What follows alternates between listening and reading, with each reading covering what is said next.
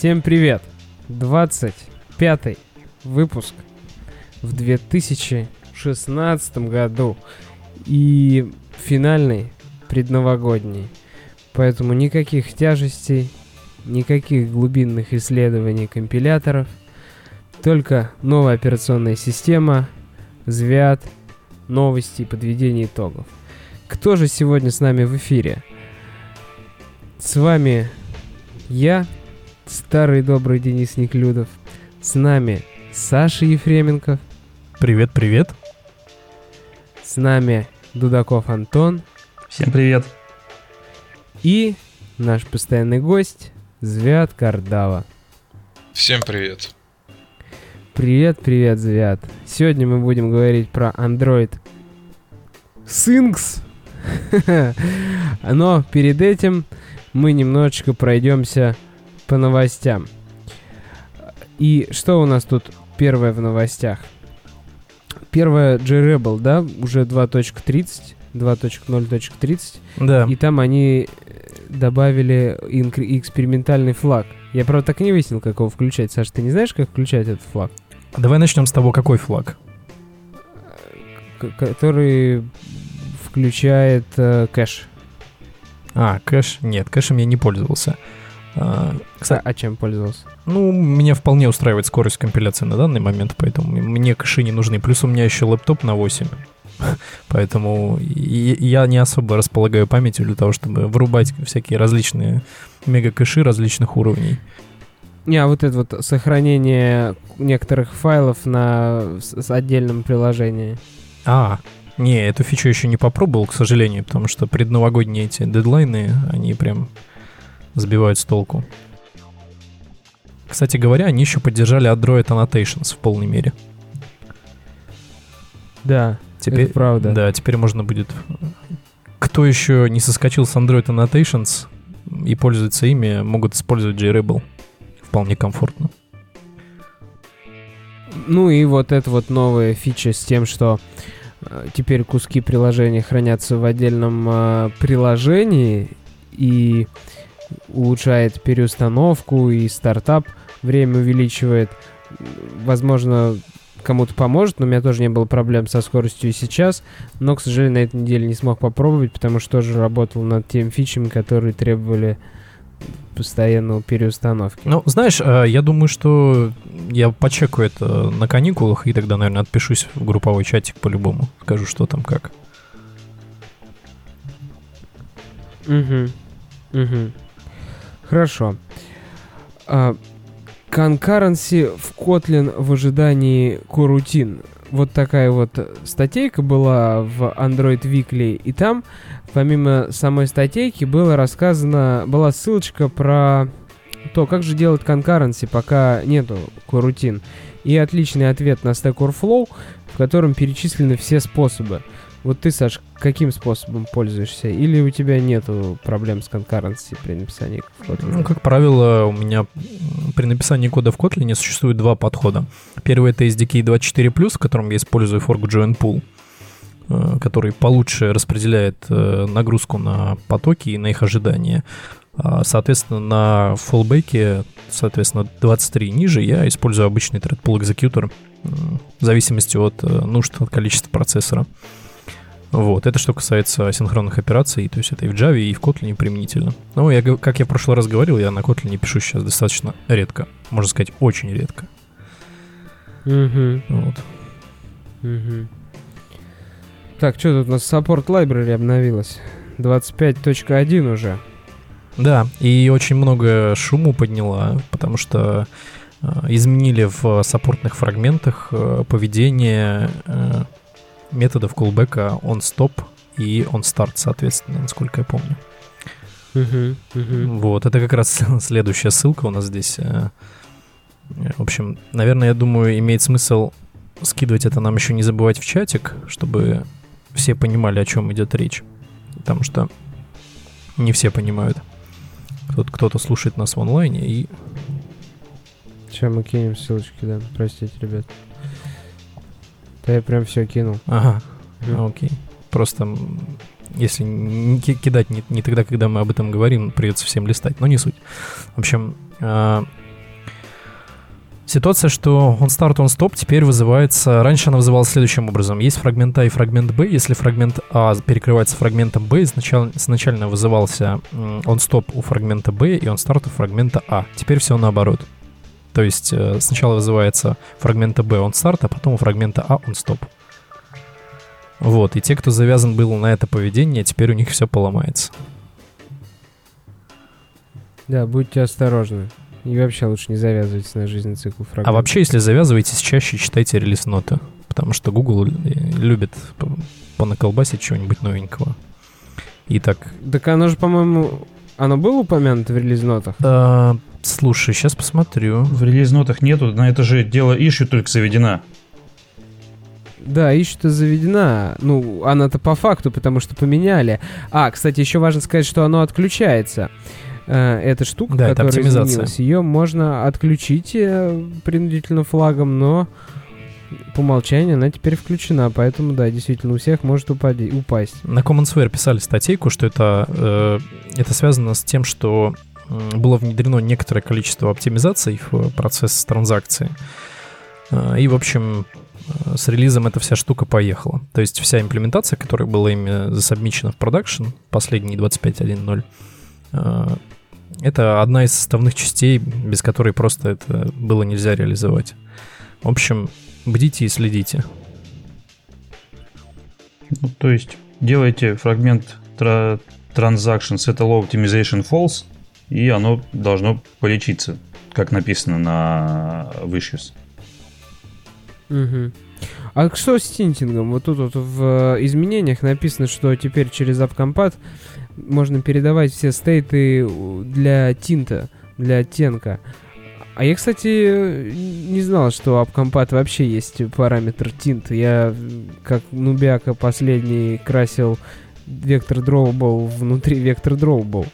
Что, можно было через AppCompat прям передавать, что красить? И не только вектор drawable, но и обычные иконки тоже. И, э, обычные, ладно. И, и, то есть вектор дробу можно через AppCompat было на старых андроидах красить э, спокойно. А вот это, вот это, по-моему, нельзя было. Ну да, то есть, короче, только, только обычные картинки. В, пожалуйста, в чате, если кто-то красит вектор дробла в на старых девайсах, это очень важный вопрос, потому что у меня из-за этого дурацкий вектор drawable white, вектор drawable black лежат. Можно пишет Шушпер. Шушпер, напиши как. Что передавать туда. Что и на старых работает. Спасибо для меня открытие. Ну еще они сделали EXIF интерфейс Support Library, которая помогает теперь на старых версиях читать EXIF метаданные, что типа, типа круто, типа полезно. Посмотрим. Вот, по-моему, во всех э, image лоудерах уже давным-давно это сделали. Ну да. И в конце, как, как обычно, нужно написать это в support library и запендюрить, чтобы количество методов увеличить базовое. Да, да, да, да. Почему бы не добавить? Нет бы отдельным. Не, пойдет во все. Ну да, да, да. Array set, например, вот добавили еще тоже, кстати. Аналог array, э, о, array, да, array map. Array set был добавлен.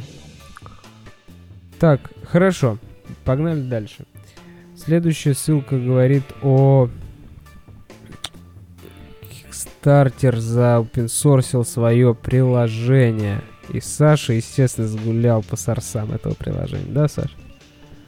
Я остановился на Build Gradle и закрыл. Почему? Просто открыл а, Build Gradle с, со строкой Dependencies и увидел там а вот этот вот range э, начала открытия closure dependencies на 131 строчке, и где он заканчивается на 182, и я как бы просто дальше смотреть не стал. Ну так, поколупался, посмотрел, в общем, типичное такое приложение, в котором напичкали фреймворков. А что в папке лип лежит, не пойму, что это такое? Что за милпран какой-то? А это для рубевого какого-то там фреймворка. Заливалки? На какой-то, да, в общем. И тут, тут, в общем, столько всего понамешали. Я не знаю, зачем это сделали, в общем. Ага. Очень странно. А нативного, что у них какой-то Secrets подключено? Где сорсы-то это он Secrets? Secrets? Да, посмотри, у них э, в make файле подключен некое Secrets. Ага. Прям в корне. А смотри, она ссылается на GitHub, Kickstarter, э, Native Secrets. А, ну все. Да, и она закрытая. В общем, такая вот ссылочка, и она прикрытая. На то оно и секретс, как говорится. Ага, да-да-да. Ну хорошо, это молодцы, значит, что-то там надо будет покап капнуть. Интересно, что они там скрывают, токены какие-то. Ссылка не открывается, если что. Я сейчас попробовал посмотреть, что-то непонятно. Да, я только что сказал, что она не открывается. А на то она, говорю, и Native Secrets. Прости, не услышал. Ага. Хорошо. Цианоген мод. Капец. Все, закрыли его. Ну, как сказать, не, не закрыли. Пору- Поругались там этот, э, как его звали, цианоген. Э, Стив Да. Кондик. Кондик, точно. А, ну, вообще там на самом деле было немножко по-другому. А, в общем, ситуация была такая, что а, изначально они размахивали сильно очень руками, говорили, что мы сделаем, мы сделаем. Сейчас Санджин Мод, он будет быстрее и первее а, оригинального гуглового, э, гуглового билда Android, и в итоге получилось, что мотивации не хватило, э, и они просто сказали, что мы будем поддерживать базовые компоненты специальные, которые можно будет внедрить в чистый Android. В общем, свою э, чистую сборку под каждый девайс они теперь делать не будут. Они будут поставлять некоторый альтернативный набор сервисов и патчей, которые можно будет накатить на чистый Android и э, использовать. В общем, э, закат э, лучших э, дней, лучших годов наступил. Ну подожди, Цианоген мод, простите слушателей, кто пришел послушать про разработку, а мы тут про разработку ромов разговариваем, ну все равно интересная тема. Не, это не только раз- раз- разработка ромов, подожди, это разработка целой платформы, которая включает в себя стандартную библиотеку измененную. Что изначально Цианоген мод это была штука, которая в первую очередь была поддержка новых версий Android на старых девайсах, на которых не было. И все воспринимали ее долгое время именно так. Но поскольку они не просто им хотелось пилить новые версии Android, подкручивать их под э, определенные вендоры и под определенные девайсы, которые официально не обновились. Но им еще захотелось накрутить своих каких-то фишечек, плюшечек, потому что любой мод еще там со времен старых телефонов до андроидной эпохи э, тоже славился тем, что если на, выкатываем свою прошивку, значит накидываем туда кучу своего барахла с разными фишечками. Вот и Циан сначала делали фишечки какие-то внутри АОСПа, а потом еще и АПКшки начали свои писать в виде там фотопросмотрщика и камеры и так далее. И вот как раз-таки сейчас это превратилось в не просто а, подкручивание под девайс, так еще и обросло огромной оболочкой вокруг АОС. Они образовали целую большую экосистему просто. Да, вокруг себя. да, подобно тому, как там всякие MIUI, UI, кто там у нас еще из популярных открытых? Ну, ну, они, в отличие от этих ребят, стали э, операционкой по умолчанию для целого девайса. Именно вот э, на конвейере, А, так кстати, сказать. о- о- Oxygen OS, он чем-то отличается? Да, это, это самостоятельная сборка. Oxygen OS — это с- самостоятельная сборка на основе CyanogenMod. Во, во, который в OnePlus. От себя добавлю, что если вы посмотрите на XDA Developers, то куча ромов, куча модов построены именно на Циане. Некоторые из них достаточно удачные, некоторые не очень. Но вообще, я не знаю, новость достаточно такая печальная, как мне кажется, потому что я на многие девайсы ставил Циан. Даже Nightly билды, и реально каждый день получал там эти вот об- обновления. В целом все было достаточно неплохо с Цианом. Может, может кто-то подхватит знамя. Я имею в виду, они же дальше будут развиваться. Как да, ваш подхватит прогноз? там. Был, я читал какой-то трейдик так, ну, по диагонали на XDA, что да, мы обязательно возьмем дерево исходников и будем пилить там свою какую-то ерунду, и куча людей отфоркались. Ну, по крайней мере, они об этом говорят. Я думаю, да, обязательно кто-нибудь, или как минимум появятся какие-нибудь сборки для разных девайсов, но на базе циана, типа там какой-нибудь. Не-не, как я понял, они переименовались в Lineage, и этот Lineage как раз-таки про установку сервисов, про то, что Саша и сказал. Но и сообщество это поддержало. Но будет ли ЦИАН, как из- изначально для чего был он создавался, поддерживать э, на старых девайсах новый ОС? Вот в чем вопрос. Знаете, в чем самая сложность? Самая сложность в том, что чтобы поддерживать такое большое количество, всю эту инфраструктуру, у Sanjin мода было определенное количество сотрудников, которые это делали, и определенное количество а, добровольцев. Более того, можно сказать, что Э, там еще сидели люди, которые писали модификации и патчи к ядру и драйверам на определенные девайсы за денежку.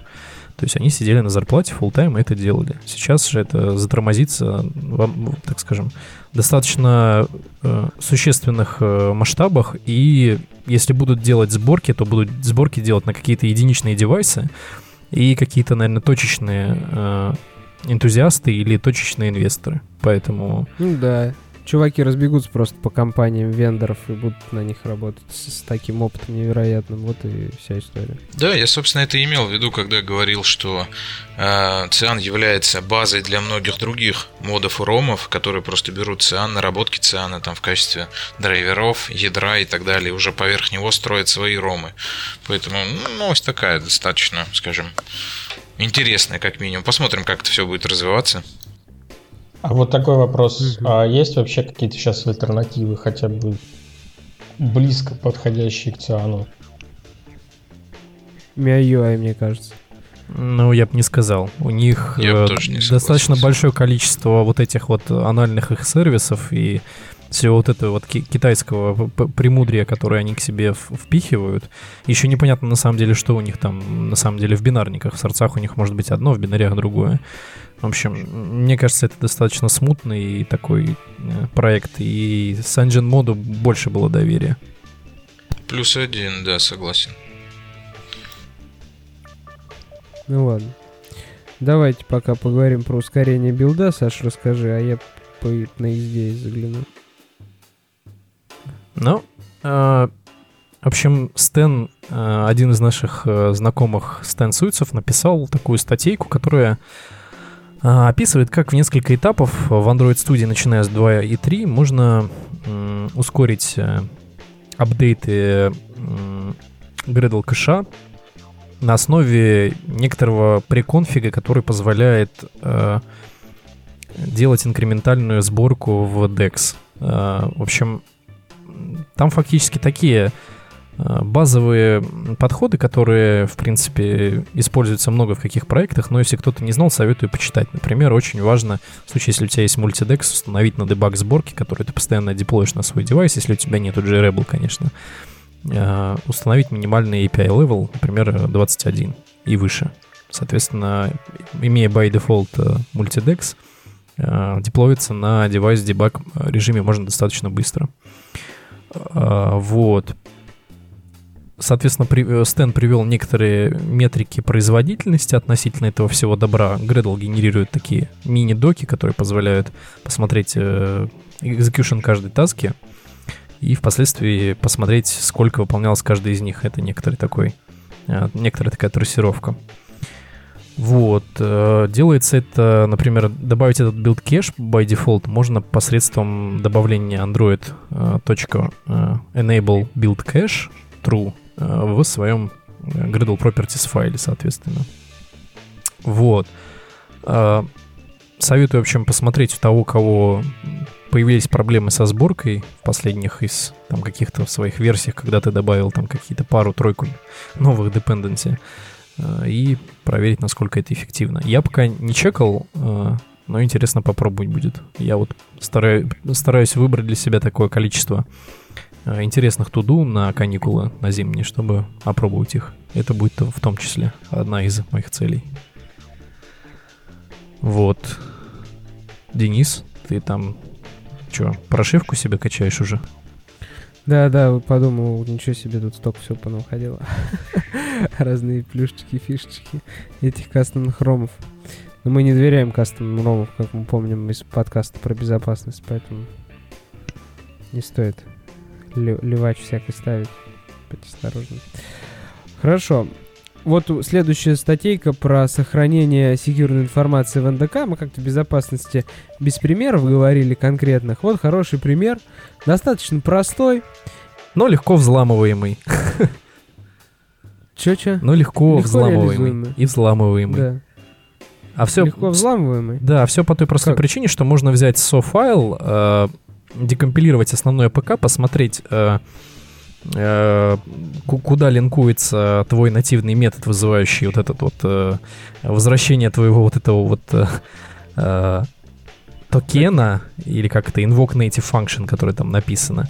Можно посмотреть, куда она, в общем, линкуется, взять себе, подпихнуть эту SO, линкануться и вызвать, собственно, этот invoke native function самому. Но это уже, это уже сложнее, чем декомпилировать Java код и просто посмотреть строку через. Ну, это просто плюс дополнительный шаг. Декомпилировать ну, да. Java код и запихнуть себе вот э, сошку и залинковаться к ней. Ничего сложного. Ну, как все безопасники говорят, это плюс один шаг. Плюс угу. один шаг. И степень твоей защиты, э, ну, то есть стоимость твоей защиты должна э, быть соизмеримо со стоимостью взлома. Ну, то есть, чтобы тебе не было дороже защищать, чем сам твой продукт. Теперь Стоит. у тебя защита в два шага. Да, да. Ну, а вы, может, туда что-нибудь еще, какую-нибудь соль при- пере- передать, которую не так очевидно, как получить в Java коде, и еще как-нибудь заплести и усложнить тем самым. Про XIF Support они аж написали целую статью, как обрадовались поддержке XIF. И вот эту стандартную проверку, которую мы все в своих камерах городим, когда тянем фотку и смотрим, как она повернута и как нам надо ее повернуть. И об этом упоминают. Ну, как бы ничего такого супер интересного и нового там нету, но можно посмотреть. И статья, про которую мы говорили уже несколько раз, но теперь официальное признание об этом, а, где говорится, что Firebase стартует в андроиде без init а в, в наследнике application а, потому что Firebase стартует в content provider е. Content provider мержится в манифест приложения при сборке, и тем самым разработчику не видно, очевидно, где происходит инициализация. И, и поэтому разработчик, когда начнет анализировать старт и увидит какой-нибудь лаг, который происходит до того, как вызывается он create у application, это произойдет, потому что контент-провайдер начнет инициализироваться. Он копнет дальше и поймет, что это Firebase контент-провайдер инициализируется. И вот как раз они об этом говорят, да с такой радостью, что завтра все разработчики библиотек побегут, да поналепят себе контент-провайдеров для инициализации. Больше, больше магии. Скоро надо будет, скоро надо будет DOS делать для инициализации контент-провайдеров. Чтобы они не все одновременно Точно. инициализировались, а по очереди. И, и, и DOS для таких разработчиков, плюс ко всему. Да-да-да, DOS для разработчиков, это хорошо. АНР уже может выскочить на старом девайсе. Надо быть очень Да и на новом. Я сегодня, кстати, писал бенч... одну из бенчмарок, и я вывалил АНР на 5X. Поэтому лиха беда начала, как говорится. Можно и вызвать АНР и в э, современном девайсе. Так, теперь пока мы перейдем к следующей новости, которая подводит нас к разговору про Android Things, мы поговорим еще вот о чем. О том, что в блоге нашего спонсора вышла, вышла статья, не прошел еще один DroidCon, о том, как я ездил на DroidCon. Да. И можно почитать. Там даже, по-моему, я ссылочки прикреплял про видосики интересные. Но мы это уже обсуждали. Есть у нас подкаст про DroidCon. Но здесь добавлены фоточки. Вот кто хочет посмотреть фоточки живого Чет Хейса и Джейк Вортона, ну и лично сфотографированные, welcome в статью. А еще у нас есть актуальные вакансии по Android. За успешный отклик и рекомендации, как вы помните, можно получить премию до 100 тысяч рублей от компании. А если сами придете, то можно получить работу. Например, руководителем группы Android-разработчиков для самого крупного HR-проекта в России. И зарплата? Ничего себе, до 200 тысяч рублей. Видимо, в Москве. Подробное описание в ссылке будет. Уровень нужен лид. Также международный вендор, офисы которого в России и Финляндии, и у него есть несколько направлений, фреймворк и приложения, есть возможность на, поработать на уровне АОС, как раз таки вот мы сегодня про Рому дело не разговариваем, вот можно поковырять во всем этом. Зарплата до 150 тысяч рублей. Э, уровень junior и middle. А, Marketplace в крупной интернет-компании расширяет штат разработки в два раза до 12 разработчиков. Есть вакансия Android Team Lead в рамках одного из самых крутых быстрорастущих интернет-сервисов в России. Простите, крутых это я сам добавил. Тут нет слова крутых. Но мы будем думать, что это самый крутой быстрорастущий сервис в России. Заказ такси. Вот. до 200 тысяч рублей платят за лида в такси. Какое же интересно это такси? У нас в России, кстати, много такси разрабатывается, но посмотрим. Уровень MID или LID. И Android-разработчик в информационный сервис по подбору частных специалистов. Ничего себе, как завернули. Не знаю, что это за сервис. До 180 тысяч рублей. Уровень Senior. А бы кто 180 тысяч не получит. Вот такие вот вакансии от нашего спонсора. А теперь Android Things. И новость-то у нас ссылка такая, что Паша Блюндель,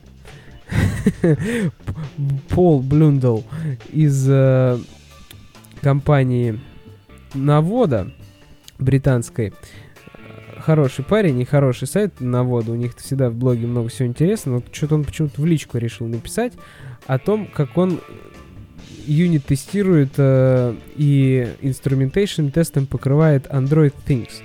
Но перед тем, как мы будем смотреть уже, как он покрывает тестами, давай, Звят, расскажи вообще, что же случилось-то в мире, когда появился Android Things, и что было до того, как Android Things появился?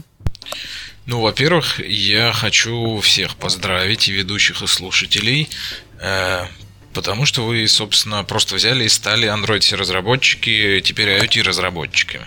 Это главная новость. Э, Ура! Да-да-да, именно так. Э, сейчас я коротко расскажу то, что было и то, что стало. Если помните, Google в 2015 году, в мае 2015 года, анонсировал свою супероперационную систему, которая называлась Brillo. Вот. Э, собственно, после Google I.O. ничего про Brillo и слышно и не было, потому что он еще был совсем не готов, находился в разработке.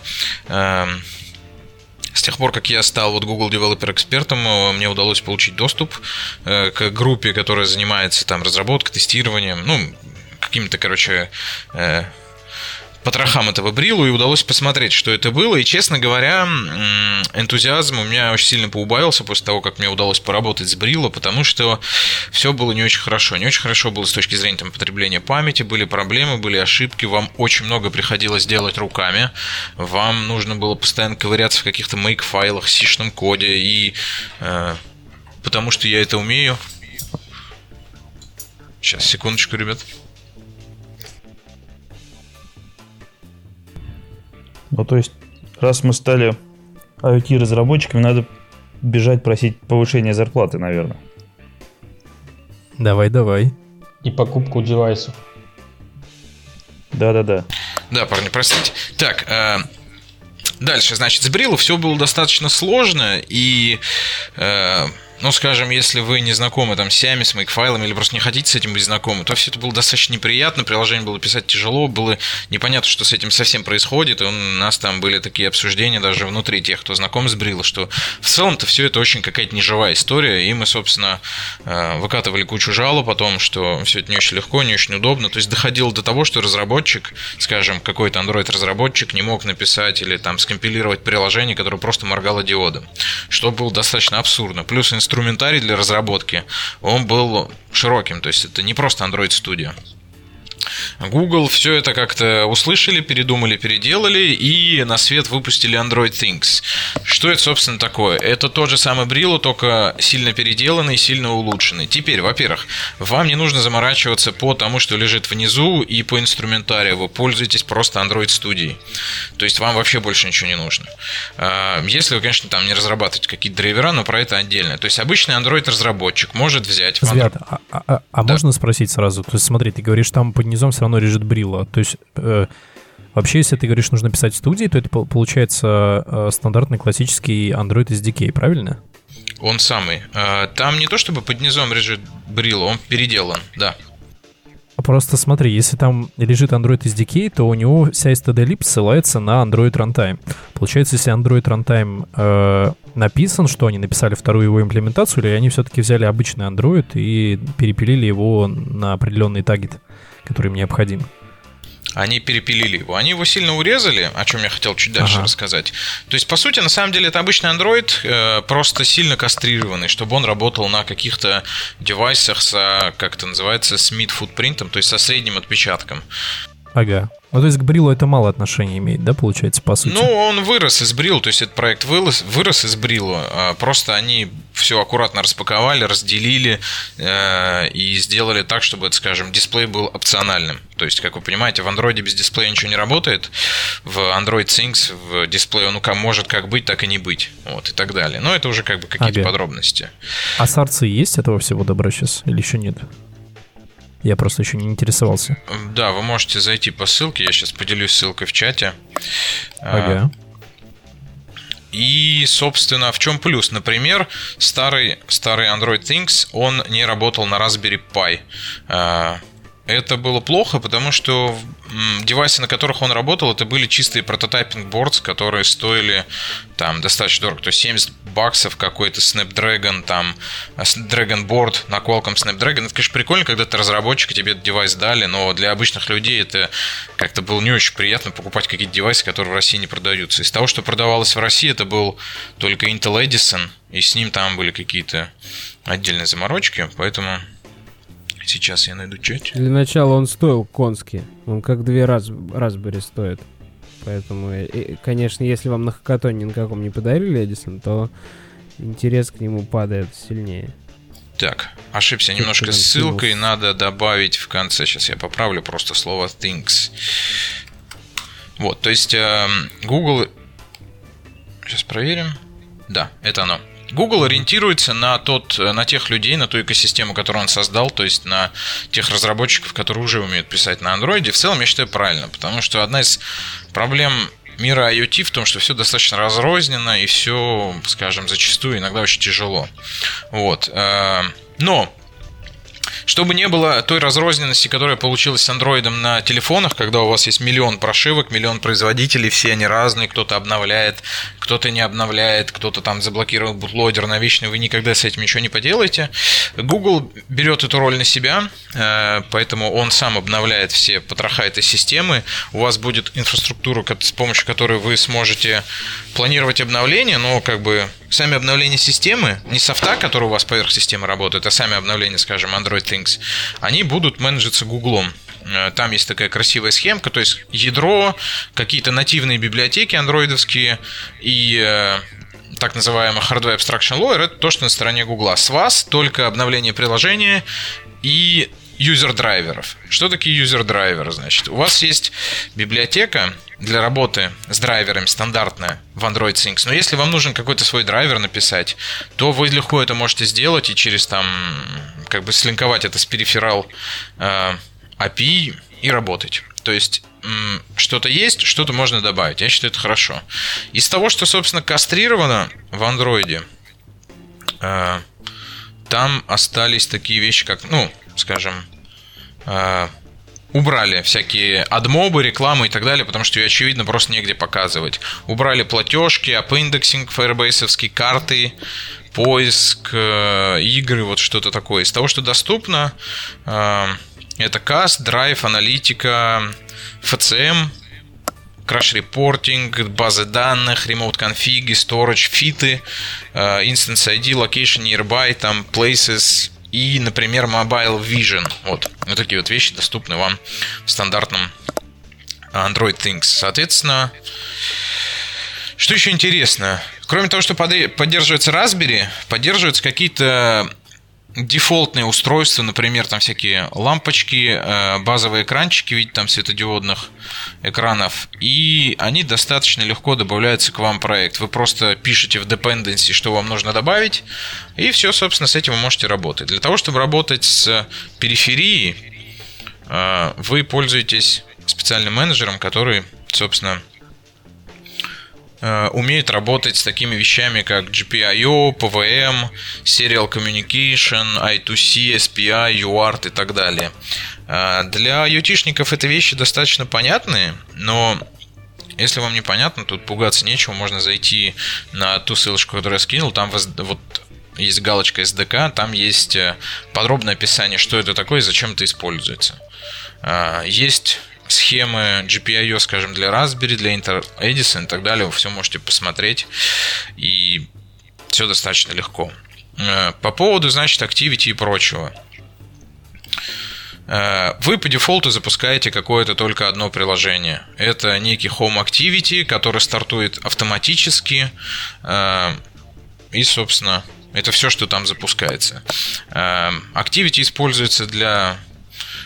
Ну, то есть экран не, экран не нужен, он не обязательно, если вы хотите добавить там какой-то экран на диодах или даже OLED-дисплей, то вы можете это сделать. Но по дефолту этого не надо, поэтому все достаточно просто. Написать много приложений получится. Прости, но стоит сказать, что и когда вы добавляете экран на диодах или какой-то OLED-дисплей, это будет по-другому работать, и пока нету драйверов, которые бы показали, как будет работать там простенький дисплей многоцветный, но вряд ли это будет вся история с Android View, и инфлейтом вьюшек, анимациями и так далее. Хотя оно не выпилено. То есть, Звят, получается, можно подключить экран к этому коробку. Можно, но пока из коробки вот э, в том SDK, который сейчас есть, поддерживается только три экрана. Это два диодных экранчика таких игрушечных и один OLED-экран. Э, в целом, как бы, все это работает, насколько я успел с этим совсем поиграться, через... Э, сейчас помню, как эта штука называется, Peripheral Manager Service. Вы заводите какой-то менеджер, это тот же, который работает с GPIO, UART, там, там, там, PWM и так далее. А, по поводу экранов, вот, собственно, здесь вам и нужны вот эти user драйверы, если вы хотите подключить, скажем, эм, какой-то сенсорный модуль, это может быть тачпад, это может быть экран. Вот вы пишете свой user драйвер. А, хорошо это или плохо, мы тут недавно дискутировали. В целом это хорошо, потому что если вы берете какую-то железку, вы можете взять готовый драйвер и использовать его со своим проектом. А, и будете знать, что он как бы портируем на все вот эти там другие устройства, которые поддерживают Android Things. То есть какая-то такая абстракция все-таки присутствует. То есть написание драйверов там Денис, я еще хотел сказать, вот ты говорил про UI, как UI-то делать. У меня вот есть информация, что тут вроде Там нет UI. Нет, я имею в виду как раз для этих дисплеев. Нет, там все доступно. Для базовых дисплеев можете посмотреть примерчики, они все есть, то есть там ничего сложного нет. Но э, надо забыть про... Ну, есть, есть такая штука, называется Simple UI. Вот в примерах прям. Вы можете посмотреть... Э, скажем, оно переключает виджеты на экране. Я сейчас скину ссылочку. Вот. То есть UI доступен, но он достаточно такой урезанный, и он совершенно не обязателен. Сейчас найдем телеграм-чатик наш. Вот. Это пример. Вы, кстати, можете там посмотреть на гитхабе и, собственно, другие примеры. Очень интересный пример, как делать погодную станцию, потому что она использует сразу э, кучу разных сенсоров. Ну вот, смотри, там, там прям вьюхи, слушай. Да-да-да, я про это и говорил. Там недоступно, вот у меня есть информация, что там недоступно только статус-бар и навигационные кнопки, а ну, вьюхи да. как бы есть. Не, вьюхи есть, естественно, но я имею в виду, что это не обязательно для того, чтобы работать с... Э, потому что в андроиде, на самом деле, вы не можете работать без UI-элементов. Он просто не работает. Когда Брил только начинался, там достаточно большой пласт задач был в том, чтобы выпилить UI оттуда весь. То есть я имею в виду, чтобы можно было писать приложение без UI, потому что они крэшились. И то же самое будет на андроиде. Здесь это опционально, но не обязательно. Статус бара нет, соответственно, у вас нет никаких там нотификаций. Вы не можете кидать нотификации классическим методом, как на андроиде. Но сама возможность э, рисования этих вьюх э, теми же самыми XML-ками, теми, которыми мы привыкли, да, она, конечно, очень-очень радует.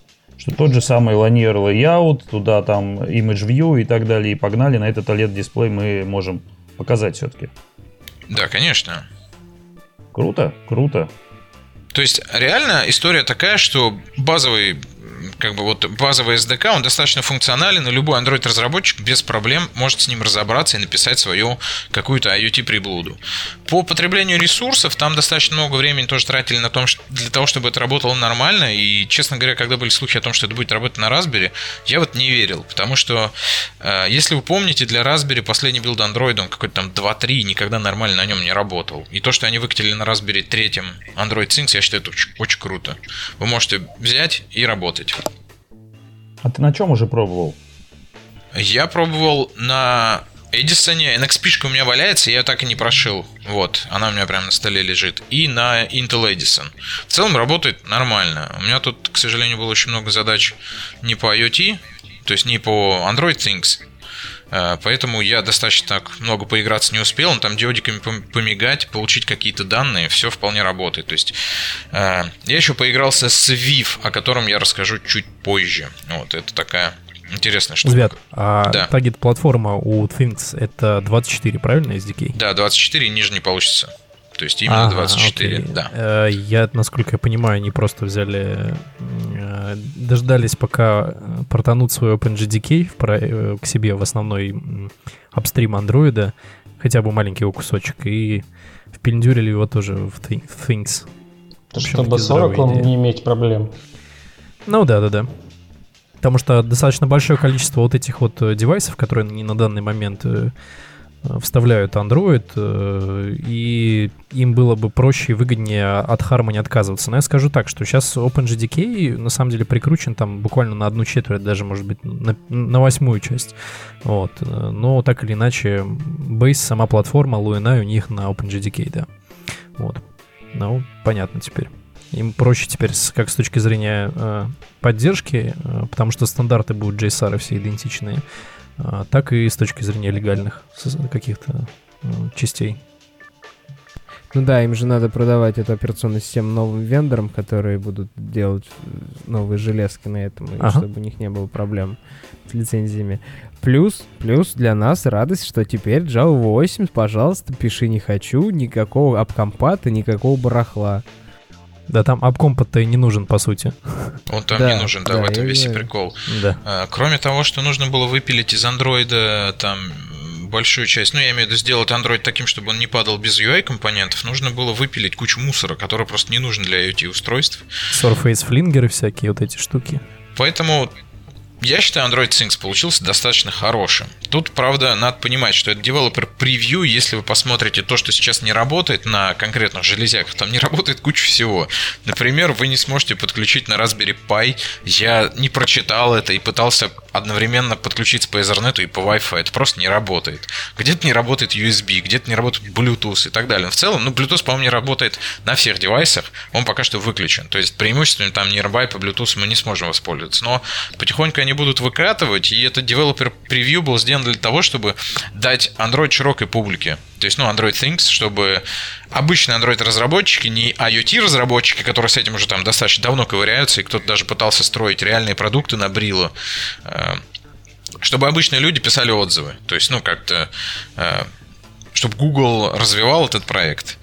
Кроме того, на самом деле нужно понимать, что вместе с Android Things вышла еще такая штука, которая называется Viv. А, я не знаю, кто про нее слышал, кто нет.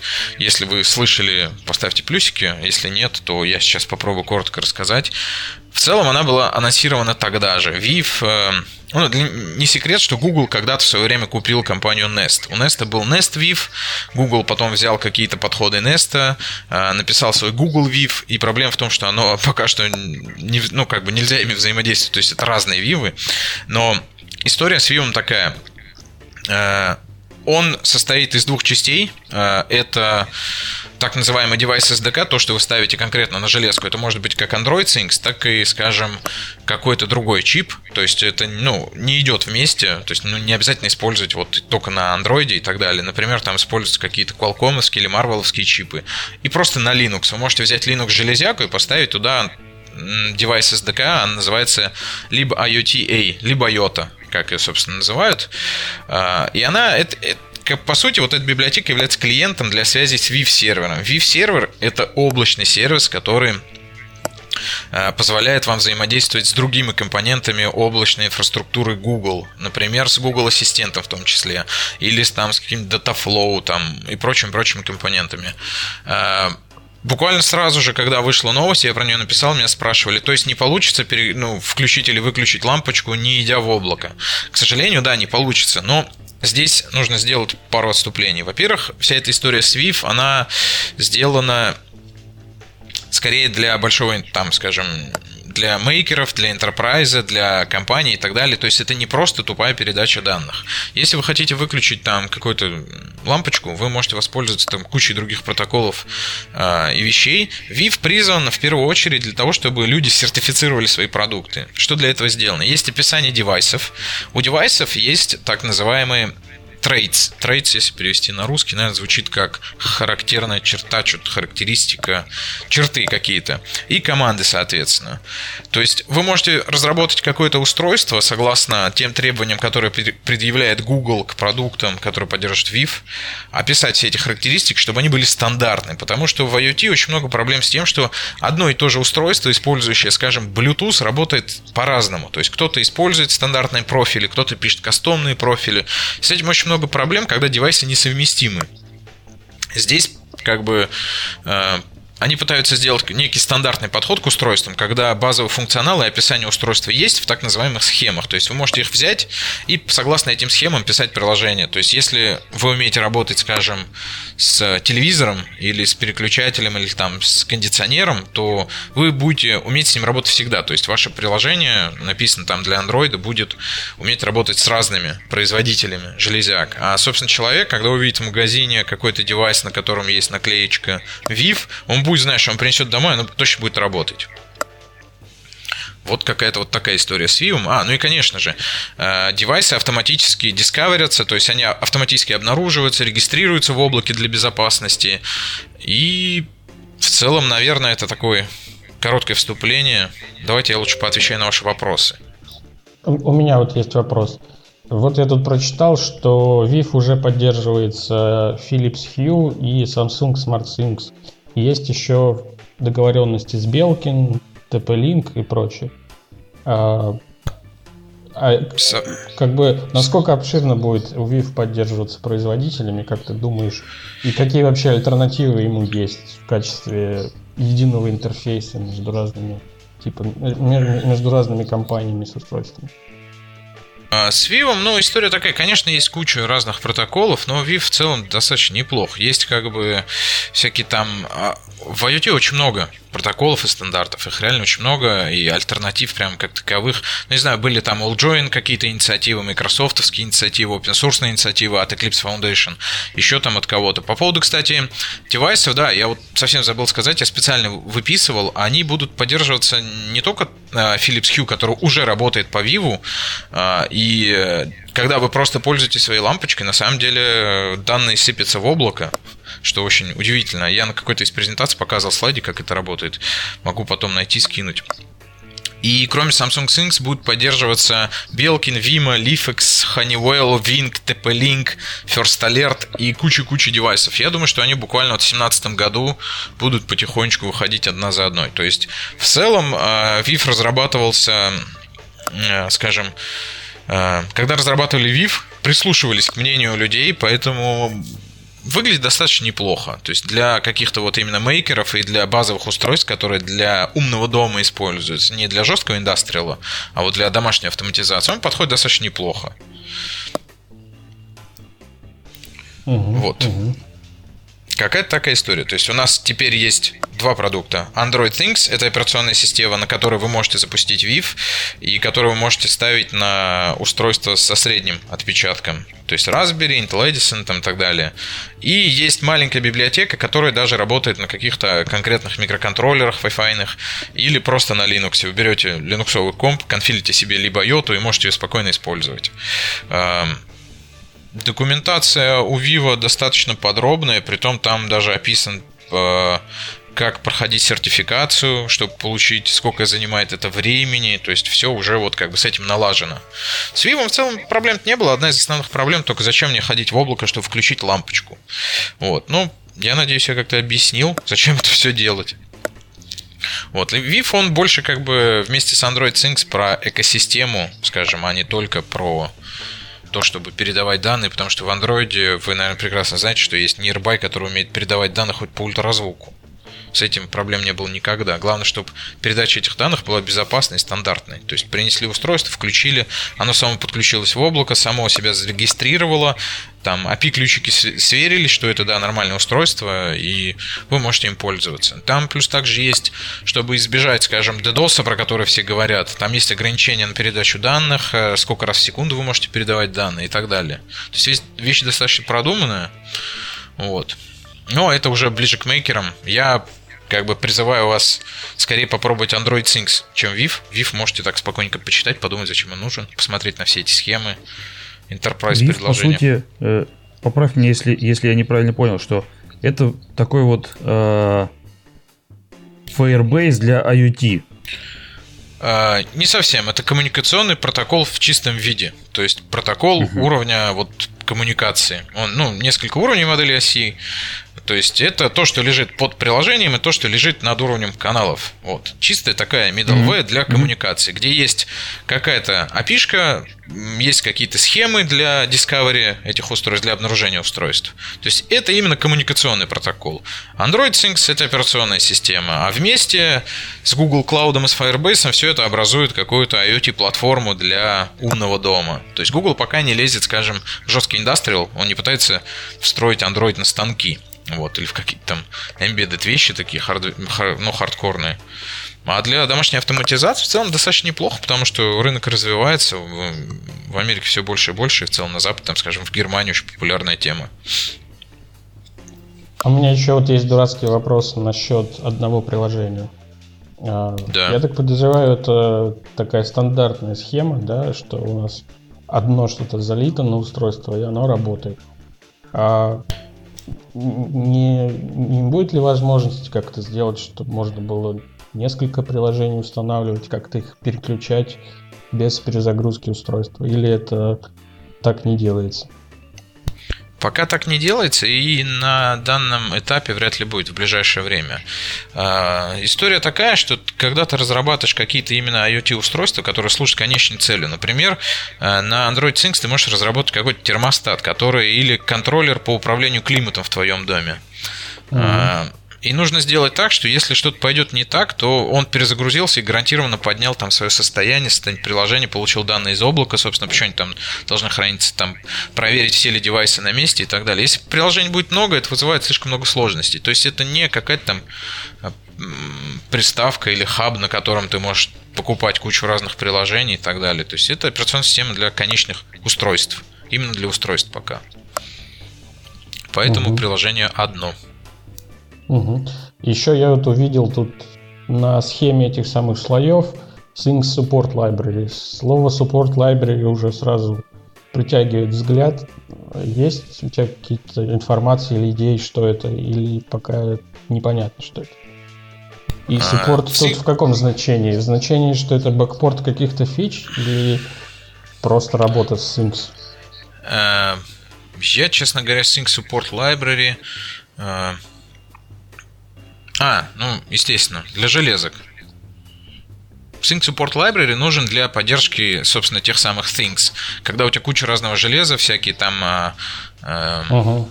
То есть те драйвера, которые а, есть вот э, в периферал I.O., то есть стандартные, скажем, для там лампочек каких-то, диодиков и так далее, это все там.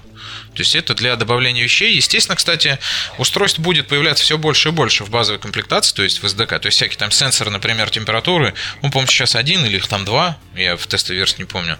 Вот. Их будет появляться все больше, потому что все эти девайсы достаточно стандартные. Вот, а для тех, которых пока нет, можно либо писать самому драйвера, что кому-то интересно, кому-то прикольно, либо просто использовать. То есть это ну, именно... Это, это, это, это не тот суппорт library, к которому мы привыкли. Это да, набор да. драйверов и API для вот тех штук, о которых ты говорил. Да, это не, это не костыли для старых версий андроида. Да, да, да. Ну и хорошо.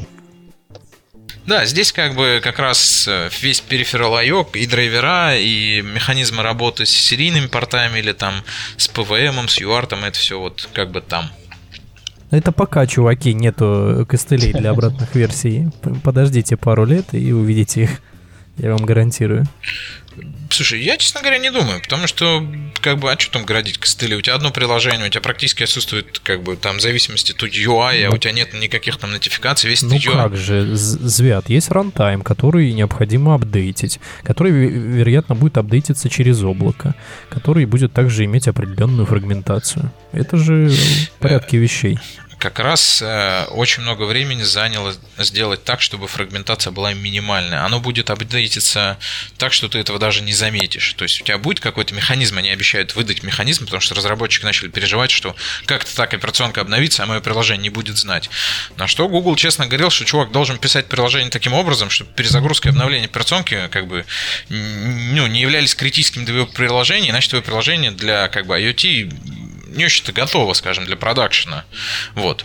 В целом они правы, но обновления будут проходить автоматически, и ты вообще как бы их не будешь замечать. То есть они вот... Ну, смотри, а, прошло несколько лет. Да. Android Things взяли к себе другие вендоры, которые не поддерживают это. Mm. Things какое-то определенное количество времени. Так. Да, то есть их саппорт, они, например, забросили одну коробку, начали делать другую коробку. Так Вторую нельзя. коробку они не обновляют. Вот, а? вот так нельзя будет делать. Google не позволит делать так, что ты можешь вести себя как Lenovo, который никому бутлодер не открывает, и если ты купил планшет какой-нибудь там или телефон с 4.4, живи до конца дней своих с 4.4. Ребят, так, так, как, так делают все вендоры практически. 18 месяцев, и они дропают саппорт поддержки текущего не, не, я... рантайма, который они ну, встраивают. Саш, Саш, Звят же, по-моему, начал как раз с этого, что вот сейчас есть набор девайсов, которые поддерживает лично Google, и Google сказал, что я и дальше буду их поддерживать. А вот вопрос, вопрос, не отдадут ли они на откупку вендорам это? Нет, они как бы тут тесное взаимодействие, как с Vivo. То есть перед тем, как сказать, что мой девайс готов готов для Vivo или для Android Things, ты должен обратиться к Google и пройти это взаимодействие. Как бы, если э, что-то тебе не нравится, то ты волен как бы писать свою операционную систему. Тут фишка в том, чтобы конечный продукт, который будет э, где-то там носить название андроида был всегда доступен, всегда обновлялся и так далее. Наверное, через несколько лет, конечно, выйдет какое-то обновление, которое может быть э, там... Ну, я не знаю, сколько должно пройти лет, потому что здесь история безопасности, мы там обсуждали. Э, были такие темы, когда какая-то, какой-то IoT-стартапчик выпускал продукт, потом закрывался, устройства просто вырубались через какое-то время, когда инфраструктуру ну, прекратили платить за инфраструктуру. Google гарантирует, что такого не будет. То есть, с точки зрения безопасности у вас не будет отключения устройств, как это было, не буду называть компанию, можно посмотреть, как там э, IoT-устройства выключились или что-то такое. И точно не будет такого, что кто-то там поменяет вам прошивку и что-то изменится. То есть тут достаточно большой риск брать на себя обязательства, но задержки по выходу брила и нормального продукта были связаны в том числе и с этим, чтобы наладить механизм автоматических обновлений. Когда, скажем, у тебя есть устройство, которое что-то контролирует в твоем доме, а это может быть, скажем, электронный замок. Э, и пока оно обновляется, как бы оно должно работать. Если оно, обнов... ну, скажем, обновление не получилось, то оно должно фоллбэкнуться на старую версию. Ну, то есть должна быть какая-то гарантированная работоспособность устройства, у IoT устройства. Конечно, если это просто там какой-то термостат, но он переживет, если минут не работало. Если это камера для безопасности, то тут все достаточно критично, поэтому э, разброда, разброда не будет. Я на это надеюсь. По крайней мере, и так заявляется. Ну, посмотрим. Посмотрим, да.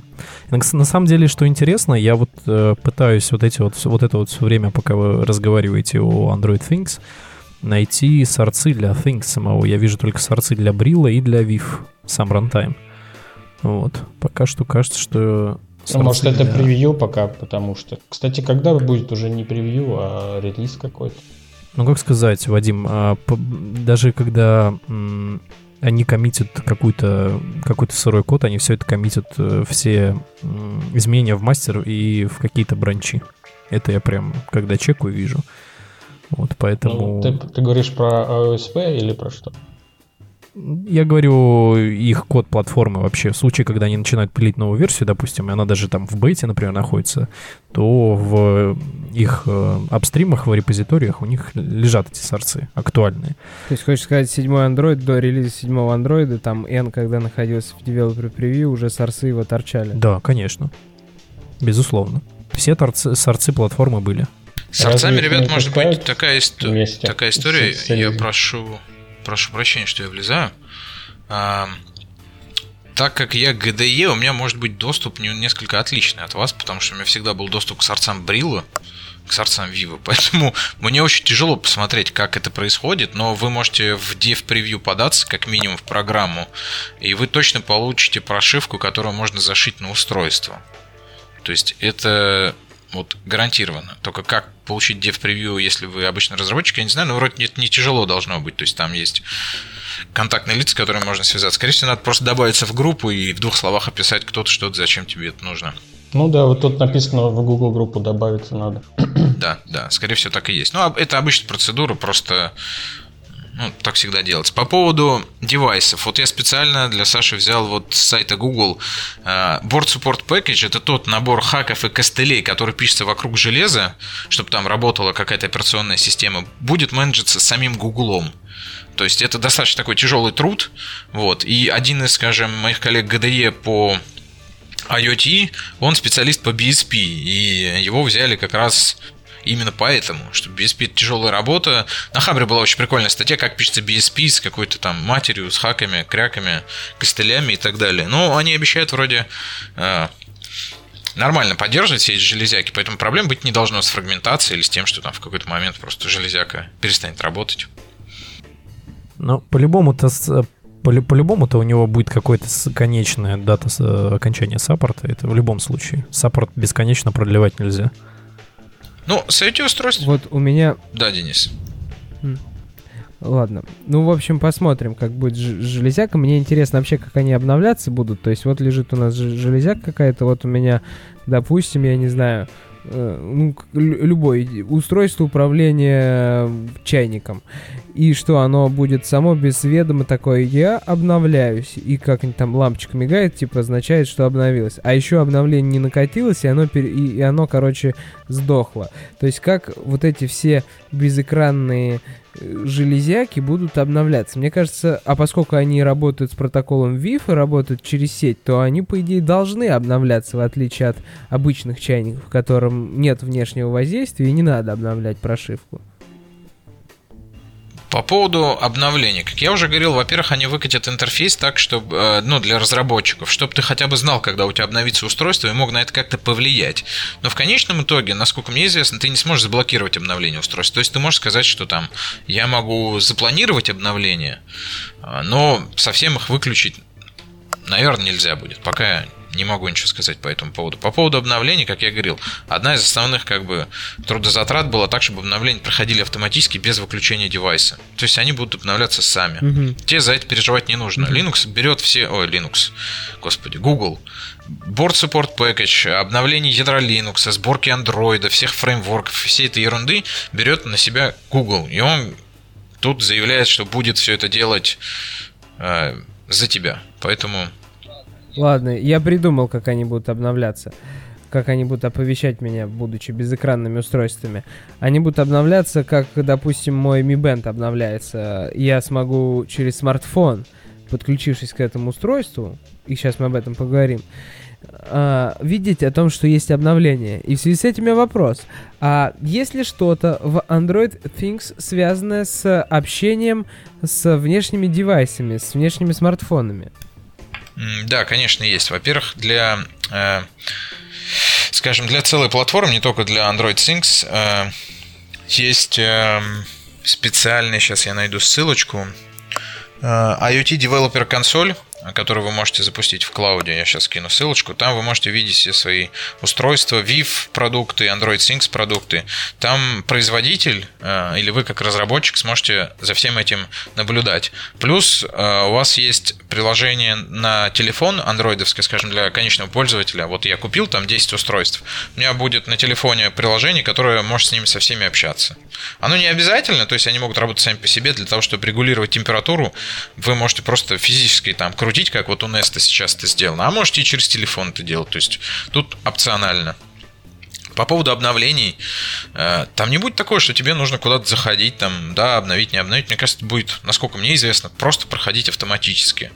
Эм, пока подробности как бы обновления я, честно говоря, не знаю, потому что я больше занимался там каким-то софтовым приложением и так далее, но насколько я понял, из того, что мы обсуждали, говорили, я читал, что обновление просто проходит автоматически и приложение не гасится. Очень хороший пример вообще, возможно это или нет. Эм, есть такие ребята, немножко порекламирую, Resin.io. Вот, не видя рекламы, у них была очень крутая демка, они обновляли э, приложение на квадрокоптере, который летал над сценой. То есть во время полета. Все это возможно. Сейчас э, главное хорошо запилить, скажем, софт, который будет выполнять обновления, и никаких проблем не будет. Угу. Так, вопрос следующий про VIF.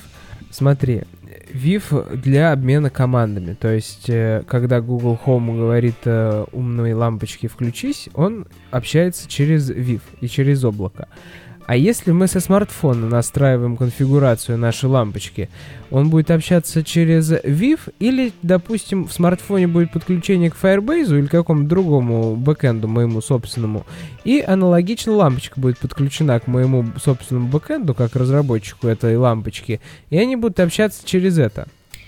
Опять же, да как хочешь, так и будет общаться. Если, скажем, э, если ты сделаешь устройство, которое будет поддерживать э, команды через VIF, и через облако. Окей, если у этого устройства будет торчать наружу Bluetooth, и ты напишешь приложение, которое будет работать с ним через Bluetooth, окей. Оно может также там по Wi-Fi получать команды и так далее. То есть VIF тебя не ограничивает, он дает стандартный механизм как-то там взаимодействия. А так, пожалуйста, ты можешь, кроме Vivo, просто физически такой тумблер на устройство повесить и щелкать им вверх-вниз. Никто это не запрещает. Другое дело, что когда ты соберешься сертифицировать устройство, тебе нужно будет доказать, что этот тумблер обязательно на твоем устройстве. Ну вот. Но это уже отдельная, как бы скажем, стадия, а так, пожалуйста. Очень интересно. Хорошо, а что там с архитектурами процессоров? Если мы нативные библиотеки включаем. А что с архитектурами процессоров? У Intel Edison x86 архитектура, у Raspberry ARM архитектура, у NXP платы, которая в России, естественно, не продается, потому что она там вообще непонятно где, непонятно что, непонятно для кого. Там тоже какая-то ARM архитектура. Про это не нужно переживать. Android Sync сделан для того, чтобы как раз не думать про архитектуру процессора. Если ты разрабатываешь драйвера, то даже здесь тебе скорее нужно как бы какие-то там опишки, скажем, Э, для своего там экрана и всякой такой ерунды писать, ну, это как бы отдельная история. Ну, если я кодирую видео вдруг на этой железяке, то мне нужно париться об архитектуре процессора и поддерживать все архитектуры, подключив все нативные сборки FFmpeg. Кодируешь видео на диодике ну, как... и на устройстве без, без экрана? А почему? Не обязательно без экрана. Я посмотрел, все действительно можно под... Можно подключать экран. Денис знает толк в возвращениях, просто признаем это. А, да нет, зачем процесс видео на IoT-устройствах? Слушай, у тебя там какой-нибудь термостат, какой, какой процессинг видео FFmpeg? Очень даже простой. А зачем? Это, это точно так же можно рассуждать, какой юзер-интерфейс на устройствах э, с э, IoT с Android Things. Однако же юзер-интерфейс поддерживается абсолютно красивой вьюшки, действительно рендерится. И значит, можно подключать полноценный экран. И значит, например, делать фотобудку можно на... Или умное зеркало. А если ты делаешь умное зеркало, это ты в первой версии делаешь облачка, рисуешь с погодой. А в большей версии ты можешь сделать подсолнух из мультика «Тайна третьей планеты», который показывает то, как ты выглядел вчера, да еще и в виде видео. И тогда тебе точно нужно что-то делать с видео, и, возможно, тебе приспичит FFmpeg туда прикрутить и нативную библиотеку, потому что там на этом Android Things твоем умном зеркале с большим экраном э, может быть и хороший процессор стоять, позволяющий тебе все эти обработки делать. Да, даже не надо далеко ходить. Однозначно будут нужны нативные библиотеки, когда ты будешь делать умную камеру, которая будет следить за окружающими в твоей комнате на основе Android Things, и всю обработку распознавания объектов ты будешь выносить в нативщину, чтобы оно хоть как-то работало. В быстро. облако, Денис, все в облако. Эм... А, а можно я перебью? Да, конечно. Э, я вот про камеру хотел как раз узнать. У меня был такой вопрос, я так понял, что с камерой тут нельзя ее подключить. Тут какие-то простейшие сенсоры, тач, там, акселерометр. Или я ошибаюсь? Нет, камер пока камер пока нет, но ты можешь юзать Mobile Vision API. С камерой история такая, вам не нужно процессить видео прямо на камере. Это может, как бы, вы можете просто, во-первых, у камеры может быть какой-то аппаратный процессор дополнительный, или, скажем, у модуля, откуда вы берете изображение. Изображение дальше можете передавать э, в облако на Mobile Vision для распознавания картинок. Поэтому пока там э, Камера, кстати, камера там какая-то поддерживается, я сейчас вспомнил. Какая-то камера работает, но э, в в Raspberry Pi, по крайней мере, что-то я читал про камеру, сейчас я скажу, там какие-то были написаны. Я не знаю, почему Звят так сопротивляется тому, чтобы мы нативные библиотеки подключали. Да не, не сопротивляюсь. С зеркалом ты меня раскусил, естественно, я попробую построить умное зеркало не на обычном андроиде, где нужно было кучу хаков применять, а на Android Things и подключить его к ассистенту, чтобы не нужно было использовать за хардкор команды, Pocket Sphinx и прочее, прочее, прочее. Это, конечно, ты меня раскусил, но надеюсь, я это сделаю. Выложу потом исходнички и расскажу, как это было сделано. Звят. Про камеру у... Сейчас, Саш. У камеры есть, э, вернее, у Raspberry есть стандартная распберевская камера, которая отдельно докупается. И, скорее всего, уже есть дрова. Сейчас попробую тоже найти что-нибудь связанное с этим для Android. Да, да, я вот про это читал. Сейчас нативно... я, к сожалению, чуть не могу найти ссылочку, но я найду, скину. А, но вообще, когда ты делаешь видеонаблюдение на Raspberry, там уже давно все есть, ну, для Linux, естественно. И все там без всяких облаков отлично распознает перемещение объектов, и Raspberry хватает мощностей для распознавания этого, вполне даже у второй, и, по-моему, даже у первой. А третий ты подавно это сделает. Так что там нет таких больших проблем, и все это можно делать локально. Mobile Vision API а, та часть, которая всунута в Google Play сервис, а Google Play сервисы можно подключить к Android Things проекту, работает офлайн, распознавая, например, наше настроение, обводя в квадрате, где находится наш рот, и показывая, а, насколько мы счастливы сейчас, и где наши глаза, и делая там красивую фотку. Так что, короче, все это возможно и круто. Надо вот действительно только выяснить вопрос про работу с камерой. Нашел. Камера поддерживается на Raspberry. Вот, да. А, только там есть это Отлично. в релиз ноутсах было написано. Точно, я вот сейчас кину ссылочку. Да, с камерой можно работать. Но для работы с камерой там, наверное... Сейчас, оп, да. Для работы с камерой у Raspberry что-то есть какая-то железка на уровне user driver. А по поводу UI, Денис, я тебе хочу хороший пример привести. А, если ты видел Google Home, а ты его видел, то вот эти огонечки, которые у него есть наверху, и сенсорная поверхность, ну, огонечки это UI, а сенсорная поверхность это э, Human Input Devices, так называемый HID. Вот если ты хочешь запилить такую сенсорную поверхность для Android Things, ты должен будешь заюзать свои юзер-драйвера, а для того, чтобы вывести лампочки на поверхность, ты можешь юзать э, стандартный периферал I.O. там вот для того, чтобы рисовать белые кружочки. Вот тебе пример UI и пример input девайса. Пожалуйста. Это понятно. Это понятно, что не обязательно обычный, привычный в нашем виде монитор. Саш, какой-то у тебя вопрос был? Да, а вот хотел глупый вопрос задать, Звят. А ты уже попробовал Android Things сам? Или нет?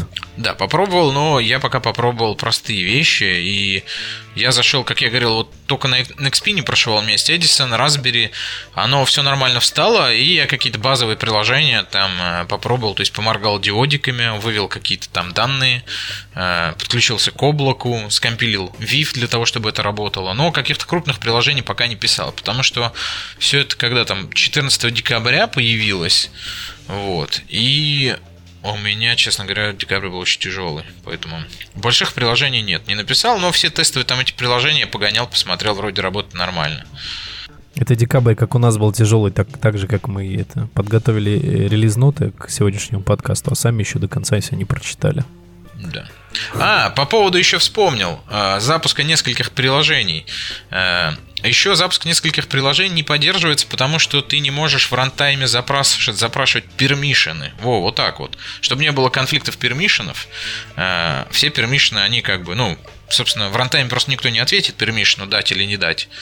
Поэтому приложение всегда будет одно. Да. Интересно, интересно. Да просто это так тупо как, небезопасно. Как с вот он... дело обстоит? Все, какие нужны, даются сразу или, или что?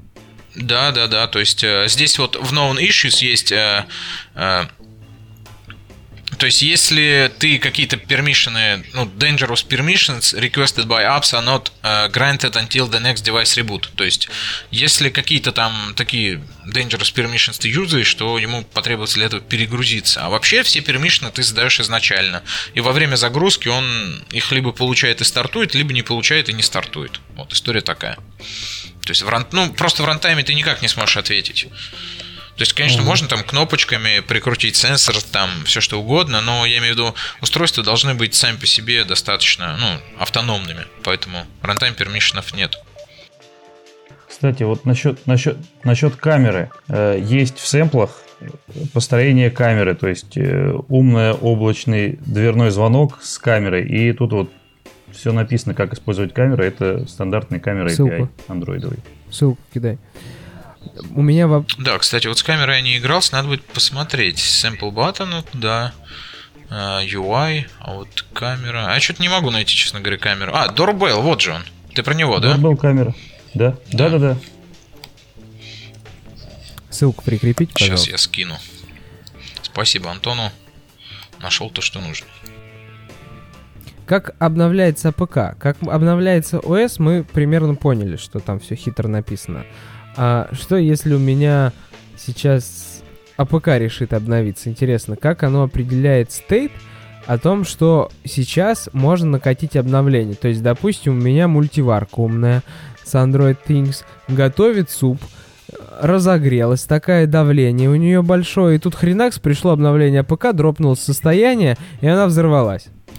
А, нет, тебе выдадут, как я уже говорил, интерфейс для того, чтобы ты нормально обновлялся. То есть там выкатят для разработчиков какой-то как, какой-то набор tool ов, который позволит вот так вот нормально обновлять обновления. Сейчас э, обновлять обновление. Обновлять приложение, конечно же. А, кстати, что немаловажно, все приложения это обычные APK шки. Вы, конечно, догадались об этом, но я считаю, это большой плюс. Вам не нужно никаких там костылей городить вокруг этого. Это обычный Android APK в чистом виде. Обновляться он будет, выкатить новую тулзу. Да. Наверное, если он будет хороший, потом ее можно будет выкатить и на обычный Android. Не, нельзя. Пол- политикой маркета запрещено silent обновление.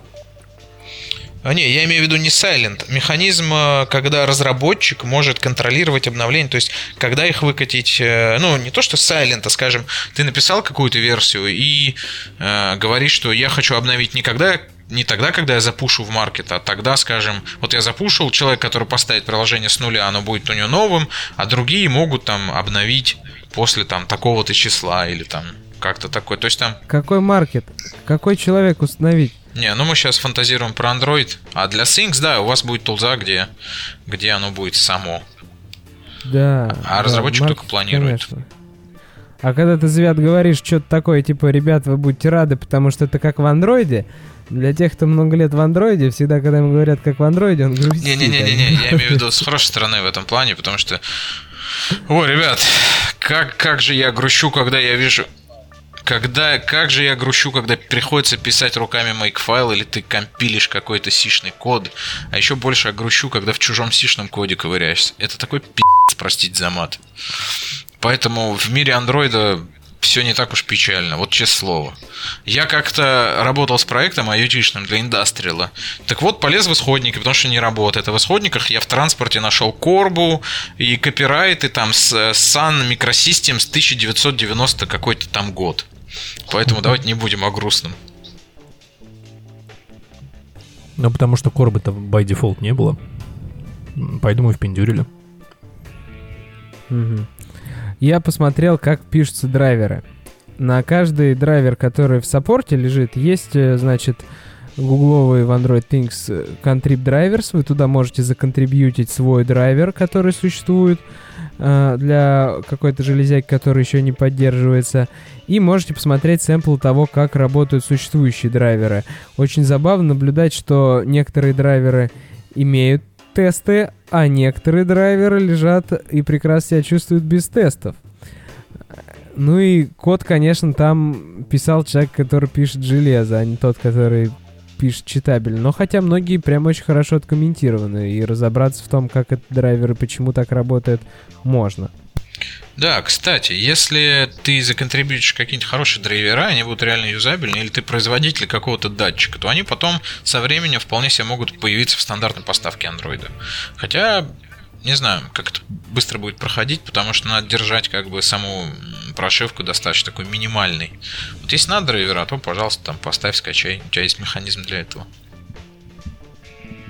Ну, а вот смотри, давай дальше, раз уж мы про драйвера заговорили, про железяки, коих у нас тысяча дом валяется, разных ардуинных шилдов.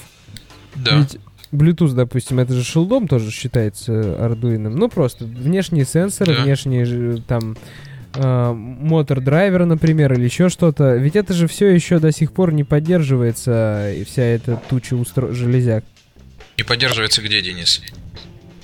в Android Things. Да, но, э, скажем, сенсор для Arduino, сенсор температуры или влажности, ничем не отличается от сенсора для Android Things. То есть какие-то устройства поддерживаются, их, конечно, пока мало, но э, потом будет поддерживаться больше устройств. А так, пожалуйста. А подожди, а что там поддерживать-то? Ну, мотор шилда, по-моему, был какой-то там внешняя оберточка для работы с ним и для Bluetooth. А для работы с сенсором э, влажности или там датчиком температуры, там же никакой работы не было. Ты, на, ты пин слушаешь изменения вольтажа на Не, нем. ну так это ты Вот юзай и- через GPIO, пожалуйста. Или, скажем, тебе нужно Да. поворачивать ротор или моторчик. Просто используешь PVM и передаешь ему там frequency, ну, частоту какую-то, и он работает. Как это мы делали в Ардуине спокойно. Да, да. То есть, как бы. Нет, я имею в виду, что если у тебя какой-то там сенсор, который требует обработки данных, ну, ты можешь сам нафигачить прямо в Java коде, как там ты берешь данные эти голые и сам их обрабатываешь. А с другой стороны, ты можешь написать драйвер, где у тебя будет один какой-то метод get current value, например, и все. А там в кишках все что угодно может быть. Я вот, Мгм. я вот, кстати, смотрю на Gradle файл с перечислением зависимостей вот в примере Weather Station. Тут вот как раз уже драйвера в виде артефактов лежат, подключаются Да-да-да. как обычные э, артефакты зависимости и уже есть Things Contrib, и, видимо, он будет расширяться дальше. Да, то есть, как я говорил, там добавить эти зависимости достаточно легко. Их просто в dependency фигачите, и они все появляются. Это сделано для того, чтобы, грубо говоря, вы те же GPIO просто лишний раз не дергали. Если вам нужно какие-то там данные получить с устройства или передать, вы используете менеджер и в него либо, а, скажем, как просканировать там эти порты или всякую ерунду там для GPIO. Зачем для этого писать сто раз? Вы просто делаете get, там что-то set и все работает. В общем, более высокоуровневым стала разработка под OET. Да, пишешь просто оберточку красивую, и, насла- и чтобы остальные разработчики наслаждались. И самое главное, чтобы они ничего лишнего там не передали, неправильный вольтаж, не дай бог, отправили, или в какой-то стейт загнали железяку несуществующую. Как раз таки вот оберточку написали и, и безопасность повысили. Но ведь получается же все равно чувак может взять и залезть э, напрямую, даже если подключил обертку, и все поломать. Ну, он всегда может это сделать. Вы можете получить ANR на новом устройстве, как вы недавно рассказывали, поэтому тут нет серебряной пули, и Android Things не пытается ей быть, то есть он не пытается убить всех других вендоров или что-то сделать. Но это такая пока как бы девелопер превью игрушка, с которой разработчики, Android разработчики в первую очередь, коих у Гугла достаточно много, как бы они на Android не жаловались, могут совершенно спокойно взять какие-то железячки, поиграть, посмотреть, попробовать, а какие-то производители разрабатывать эти устройства. Я напомню, что для работы с Vim вообще не обязательно Android Things юзать. Это такой как бы, отдельный продукт. Они, конечно, вместе, но, но порознь. Ну что, ждем Cyanogen Things. Какой-нибудь Paranoid Things, потому что в мире IoT параноиков еще больше, чем в мире андроида, обязательно появится. Отключенный от Гугла. Да? Давайте поговорим, да, про, значит, начинающих, про мир до Android Things. Вот смотри, до Android Things для меня существовал Arduino. А Raspberry всегда была тяжелая железяка с огромной кучей лишнего хлама, который надо было установить.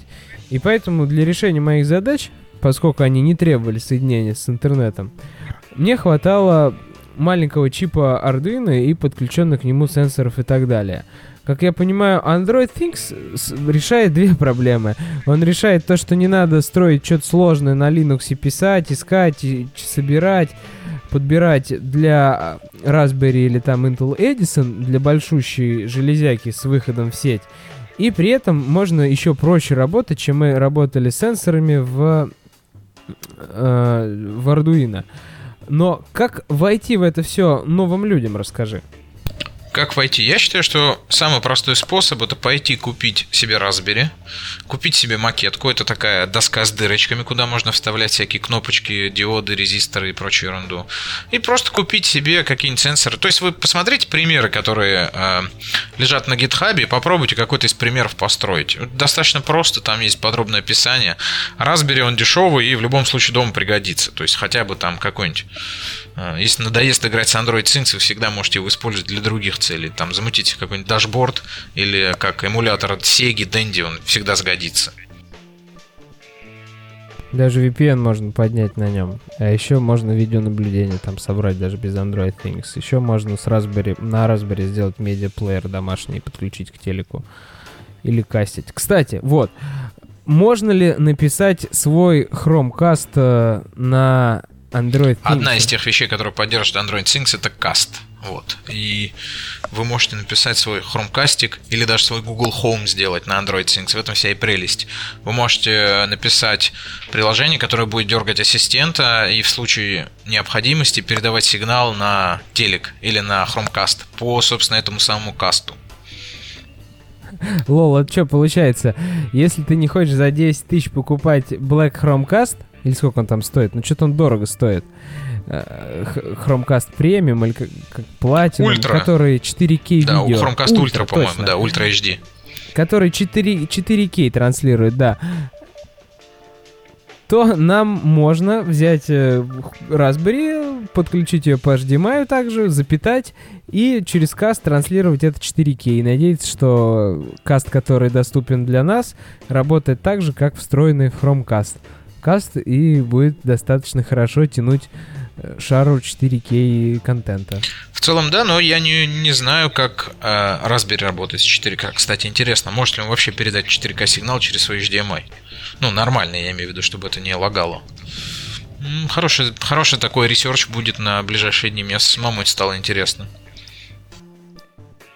Вон даже есть Raspberry Pi 2 4K.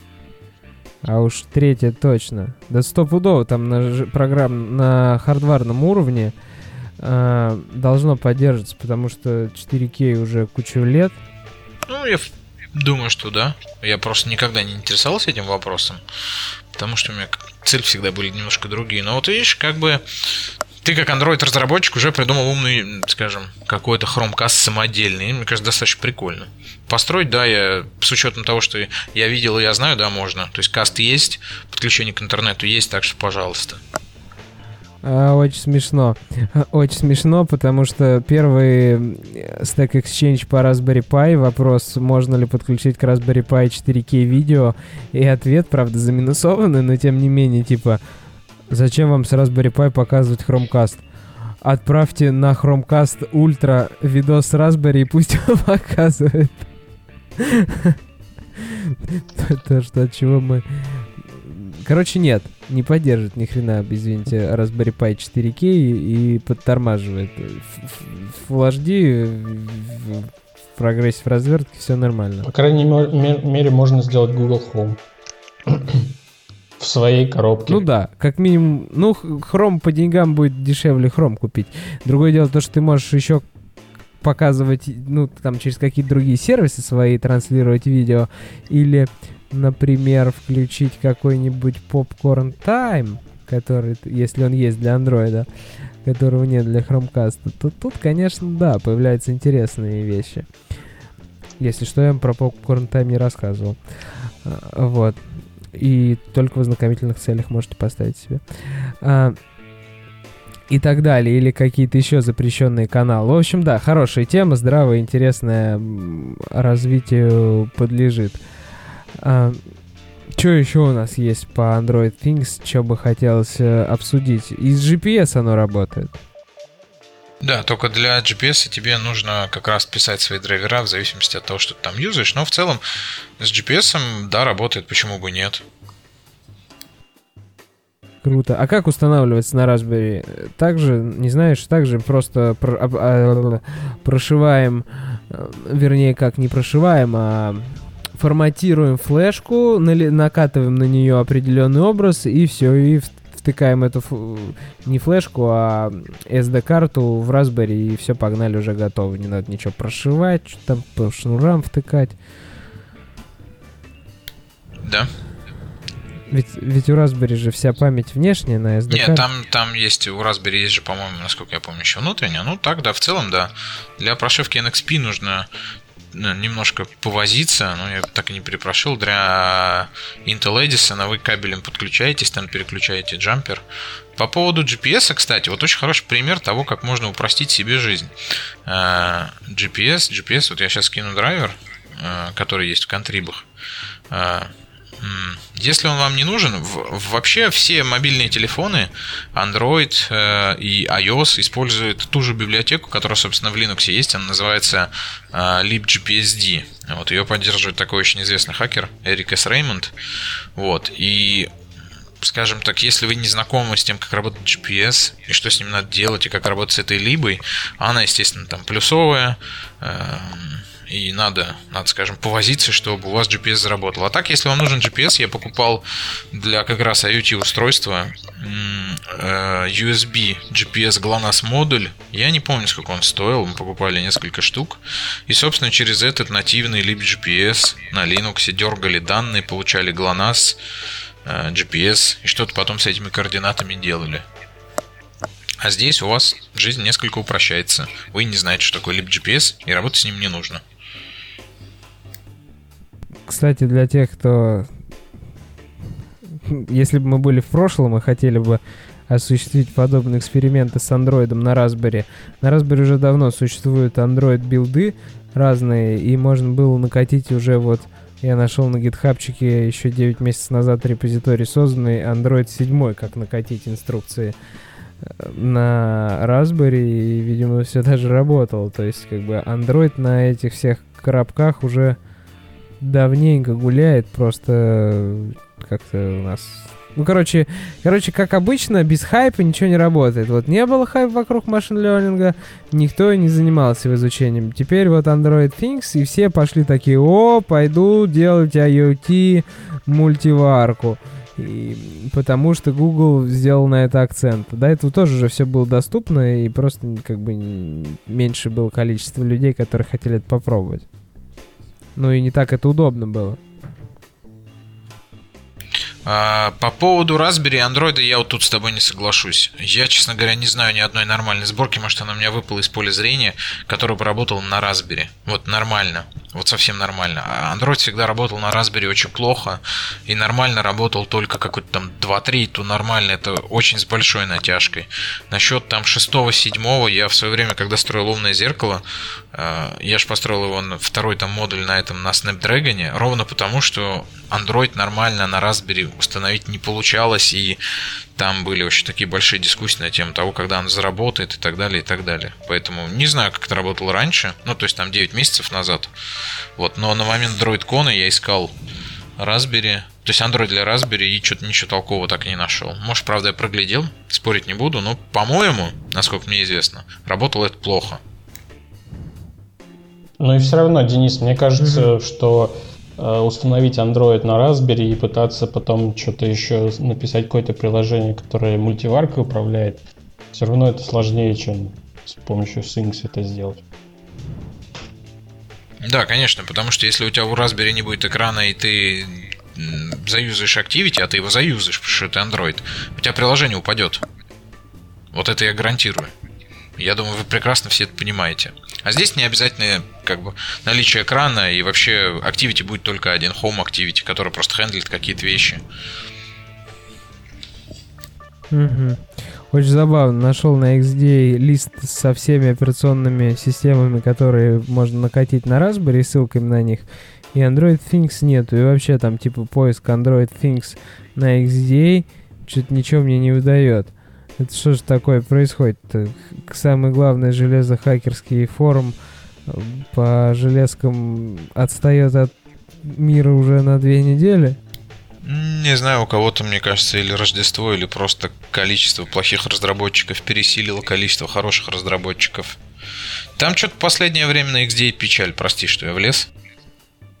На, там вообще страх, сколько всего есть, и P-Music Box, там Spotify, SoundCloud, Google Music Player как-то сделали. Очень интересно, как они все... Наверное, Chrome запустили просто и в него навертели. Selfish, Selfish OS есть на Raspberry Pi. В общем, круто, что Raspberry Pi вошла в поддержку Android, потому что это, ну, супер популярная железячина, такая же, как и Arduino. И остается только порадоваться за нас, что мы застали это все и можем теперь играться с этим по полной. У меня еще вопрос был. Я так понимаю, что это все равно еще только превью выпустили 13 декабря. А как-то они собираются это еще с помпой релизить? Или все, оно теперь потихоньку будет допиливаться и фактически уже готово?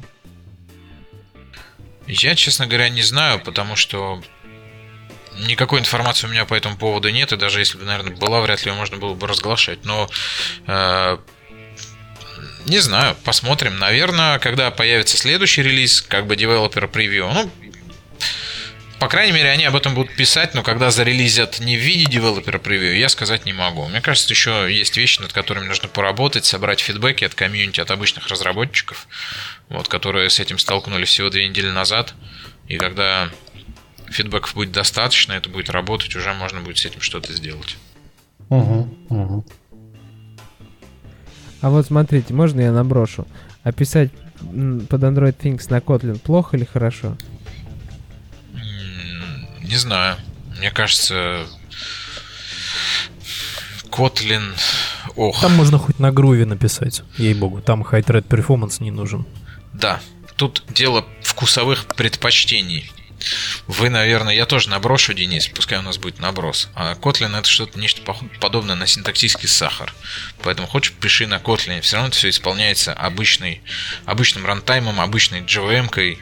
Никакой... Да нет, тут даже не, не в это дело. Тут, тут как бы э, рантаймом андроидовским исполняется, но тут суть в том, что тут single application. Да. Тут нету такой жесткой борьбы конкуренции за ресурсы, во-первых. Во-вторых, этих ресурсов на приложение будет выделено больше. Э, и в-третьих, э, от таких э, девайсов, как правило, high performance не требуется. Это не та ниша. А я вот не соглашусь. А я не соглашусь. Как это не требуется high performance? Ну, понятное дело, что рендерить 60 FPS ему не понадобится. А, и решать он будет достаточно тупые задачи. Но если у нас это камера, которая распознает изображение, то там уже нужны вычислительные мощности. Или если это какой-то э, датчик, который максимально минима с минимальной задержкой должен реагировать на изменения окружающей среды, э, э собирающий там агрегирующие данные, или там поддерживающий там сеть слушает и должен максимально быстро среагировать на сеть. Понятное дело, что это не про задержки, которые вносит Kotlin, и если бы настолько нужно было париться о производительности, они бы сделали ОС на C, в котором мы пишем на C, а не на высокоабстрактной Java.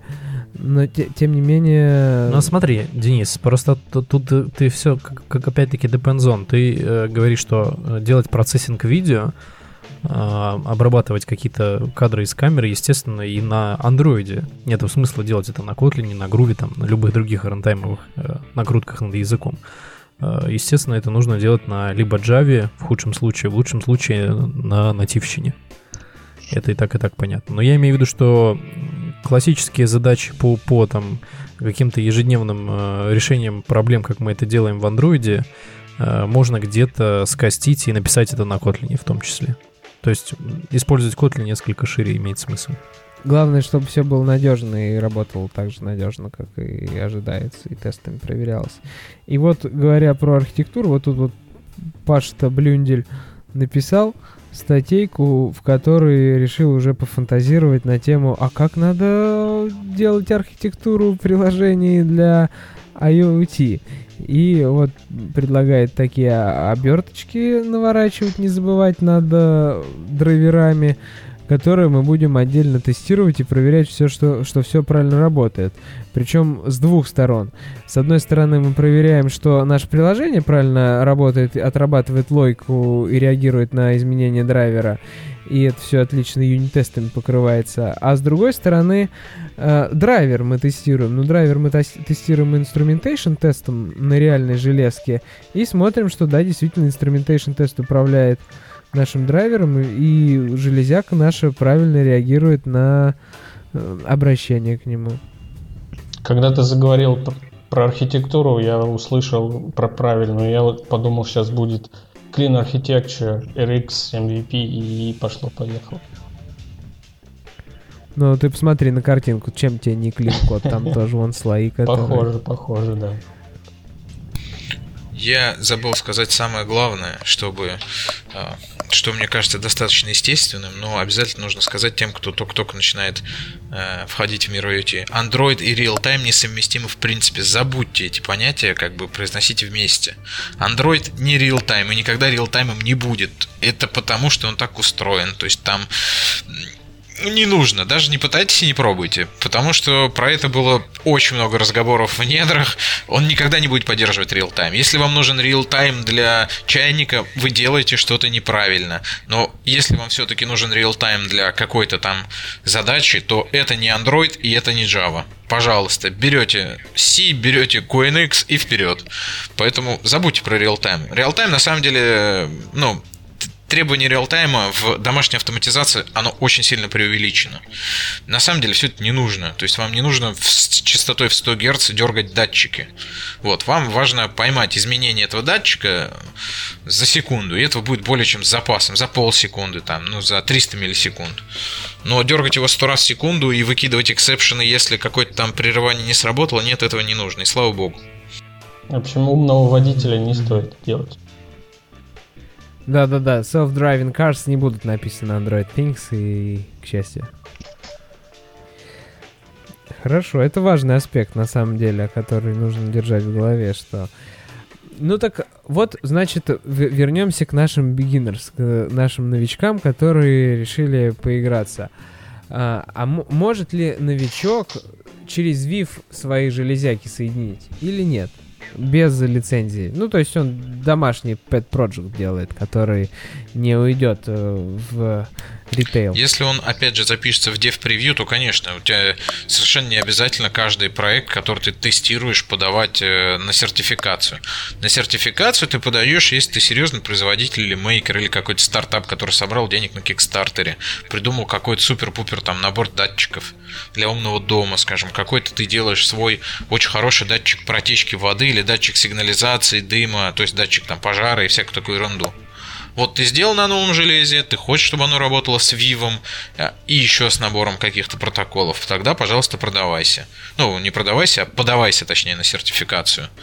А, а так, в целом, мне не обязательно ты можешь скомпилить Viv на обычный Linux просто вот на свой ноутбук и по нему передавать данные в клауд. Главное там API-ключи получить. Там, кстати, инструкция достаточно подробная. Надо будет сделать проект, получить API-ключики. И, пожалуйста, и вперед. Интересно, как будет проходить сертификация, будут ли они смотреть сорсы и сетевую активность. Ведь неблагодарные, вернее, будут. Не, нечестные железоразработчики могут встраивать там микрофоны, которые слушают, э, камеры, какие-то еще сенсоры, которые отправляют данные о своих пользователях в сети и собирают аналитику. Интересно, как с этим будет обстоять дела. А, я сейчас попробую найти ссылочку, где они рассказывают, как это все, собственно, проходит и сколько времени занимает. Но в целом, да, они будут все достаточно подробно проверять, чтобы у тебя устройство просто не, ну, не пыталось дедосить этот Vive Cloud. Там есть все. Во, во, нашел. Здесь подробно расписано, как должно работать твое устройство, как оно должно делать хендшейки, discovery, точнее регистрацию, потом как оно должно обнаруживаться, как оно будет тестироваться. Сейчас а, я все это скину. Какие стадии ты должен пройти. А, стадия research а, разработки, тестирования, сертификации и ресертификации.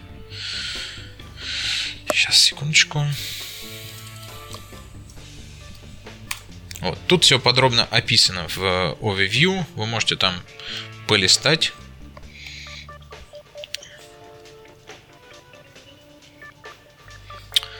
Вот как-то так. А вот у меня последний вопрос про IoT в целом. Ты вообще доверяешь всем этим железякам? То есть готов поставить себе умный датчик протечки воды или умный счетчик или умный домофон, который к сети подключен. Потому что все, что не подключено к сети, оно достаточно надежное. Там чайник включился, выключился, мультивар включился, выключилось, э, таймер отсч- отсчитался, все нормально когда нет интернета. И у домофона тоже все нормально, когда нет интернета. Но когда у железяки появляется интернет, у, меня автоматически возникает э, вероятность э, снижения отказоустойчивости у этого устройства. Вообще, честно говоря, если говорить про безопасность, то тут вопрос такой. Доверяешь ли ты пожарной сигнализации? Без пожарной сигнализации, когда тебя нет дома, ну не тебя, а когда человека нет дома и возникает пожар, дом очень надежно сгорает. Вот. То есть тут вопрос такой, он, ну как бы, как-то оно ничего не заменяет, оно не делает тебя хуже, оно только добавляет возможность там по безопасности какую-то. Датчик протечки воды, он э, может выключить твой экран, если засечет протечку. Если не засечет, ну, в любом случае случится протечка. Но в целом они работают достаточно неплохо. То есть таким вот э, умным вещам, которые несколько повышают безопасность и упрощают жизнь, я в целом доверяю. То есть как бы не могу сказать, что их у меня а много. Как? Более того, у меня дома только стоит пожарная сигнализация, никакого датчика протечки воды нет. Но это наиболее популярное устройство в сегменте безопасности, то есть всякие там протечки, газ, то есть э, дым и так далее, которые продаются. Ну, вот мы покупаем... Тут просто у меня вопрос, я просто не знаю, как кому доверять, потому что... Э, Никому. Когда... Да, да, это понятно, да. Про... Я про надежность. Просто когда на форумах читаешь про D как do it yourself, как про самоделкины, которые делают свои датчики на Arduino, я понимаю, что в первую очередь э, датчик его протечки сработает из-за того, что датчик протечки протек. А, потому что вот эти все поделки на самодельных э, сенсорах дешевых китайских, на ненадежных креплениях и 3D принтерных э, соединениях, это все прям попахивает очень ненадежным. Если ты там не супер классный инженер с 10, 15, 20 годами промышленной разработки подобных штук. Но китайцы очень сильно много всего производят на рынке, и eBay там переполнен тоже еще до того, как там Android Pings появился и так далее, всякими тоже э, кастомными хреновинами. Но как им можно доверять? Ведь они же очень могут ненадежными быть. Да что даже говорить про no-name вендоров, если Samsung горят и взрываются как телефон. Но одно дело телефон, а другое дело э, что-то, от чего зависит моя жизнь. Ну, мне кажется, твоя как бы тут сложно говорить, зависит от этого твоя жизнь или нет. Это, опять же, какое-то преувеличение в мире IoT, что от умного чайника зависит чья-то жизнь или от умного телевизора зависит жизнь человека, от датчика протечки воды. Я говорю к тому, что в любом случае, как бы, качество устройства, оно как бы улучшается, и это видно, и сама цена устройств э, как бы э, улучшается в положительную сторону, я имею в виду, что она падает, цена устройства. Поэтому, ну, хочешь покупай, не хочешь не покупай. Вопрос доверия. Тут в целом, у тебя всегда есть вопрос доверия. Доверяешь ты производителю автомобилей? Вот, что надежней? Немецкая, скажем, какая-нибудь марка из Большой Троицы или китайский производитель? Вот кому ты больше доверяешь? Тут вопрос такой же, то есть, ну, всегда будут хорошие и плохие люди, но вопрос эрудиции человека, способен ли он выбрать хороший продукт или плохой продукт. То есть тут, не знаю, посмотрим. Я, честно говоря, не маркетолог, чтобы впаривать людям какие-то решения. Но мне кажется, что большинство разработчиков могут вполне себе спокойно там потратить 5 минут и понять, будет это устройство работать или нет. Ну, то есть не нужно покуп... не нужно а, опираться на какой-то датчик протечки, как на э, фундамент дома, что если он не сработает, весь дом должен рухнуть. Нет, это как бы просто дополнительная возможность не затопить соседей, не более. То есть это просто такой небольшой бонус, который ты покупаешь. Я считаю, как-то так надо подходить к этому делу. Тут вопрос, э, когда ты говоришь про датчик протечки, это вопрос там защиты, что сработает э, вот эта дополнительная защита или нет, именно дополнительная. А если там говорить про какой-нибудь умный домофон, вот э, тот самый пример. из, э, который на сайте э, на GitHub вот лежит, который Google как раз предоставил, умный домофон. Ведь э, если к этому умному домофону кто-то получит несанкционированный доступ, получается, он сможет открыть дверь. Насколько я понимаю, нет, там просто звонок передачи видео. Я что-то не помню, что он дверь открывал. А, да, да, Doorbell, точно, здесь, да, здесь звонок. Не-не, там умного замка нет. Да, но э, если именно расширить это до домофона, до какой-то штуки, которая открывает еще замок, то здесь уже получается более серьезная э, угроза безопасности. Да, парни, я считаю, нет никаких угроз безопасности в том плане, что люди боятся всего нового. Вот ты покупаешь ноутбук, ты уверен, что твоя камера за тобой не следит? Или там телевизор. Все люди покупают телевизор вообще без зазрения просто. О, какая, блин, офигенная Я заклеиваю микрофон и камеру ноутбука. Я но мы с вами немножко параноики, да, я как бы понимаю. Но большинство людей вообще не боится покупать там смарт-ТВ. У одной компании, ладно, назову, LG, была проблема в том, что все, они постоянно смотрели и слушали. Потом, как бы, народ это спалил, какие-то хакеры. Они сказали, да, да, мы выключим. Не, ну, не выключили. Все равно продолжили смотреть и слушать.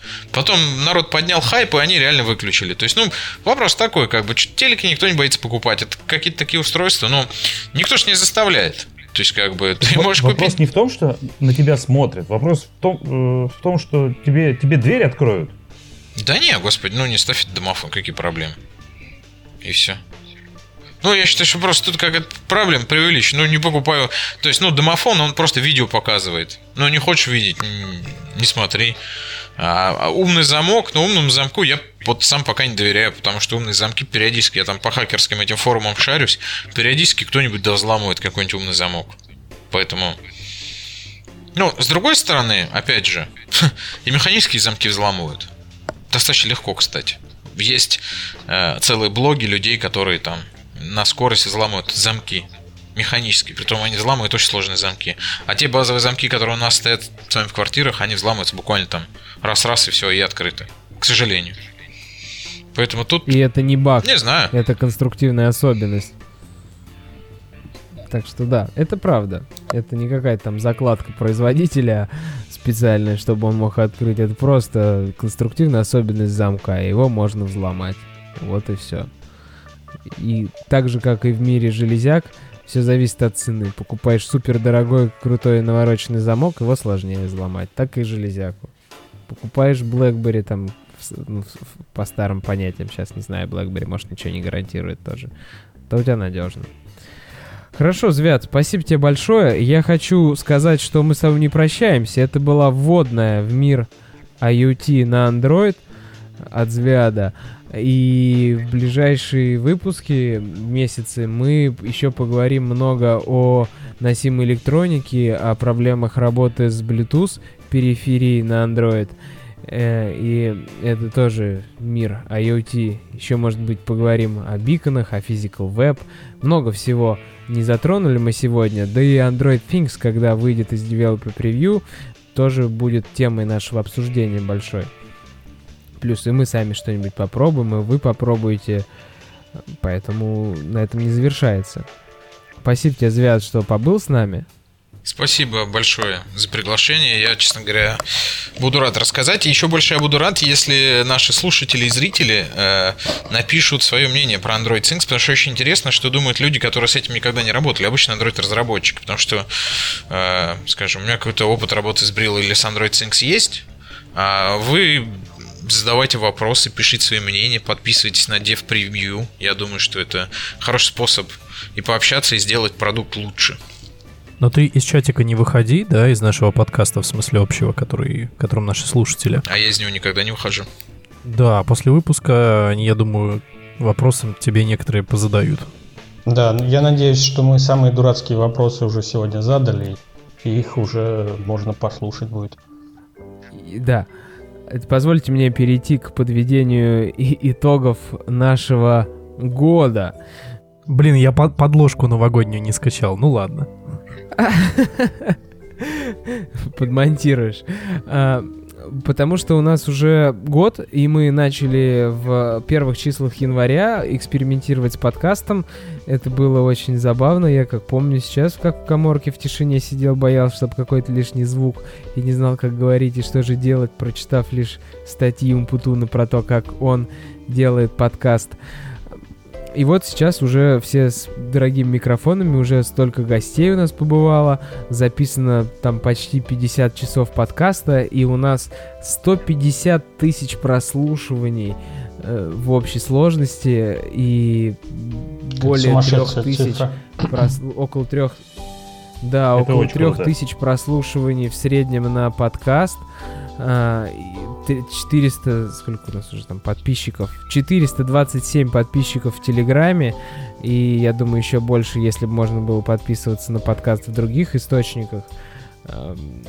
Ну, там, на RSS же нельзя отследить, сколько у нас подписано. Я благодарен каждому, кто послушал хотя бы раз наш выпуск кто лайкнул там посты на Хабре о нас, наши твиты репостнул, поучаствовал в конкурсах или просто поднял руку, когда мы на конференциях спрашиваем, а кто слушает подкаст. Это невероятно прибодряет. Да, и даже в Новосибирске достаточно много людей есть, которые слушают подкаст. Я тут тоже проводил опрос. Даже в Польше есть достаточно а, людей, да, которые да, да. слушают mm-hmm. наш подкаст. А, вот в Лондоне я еще не нашел.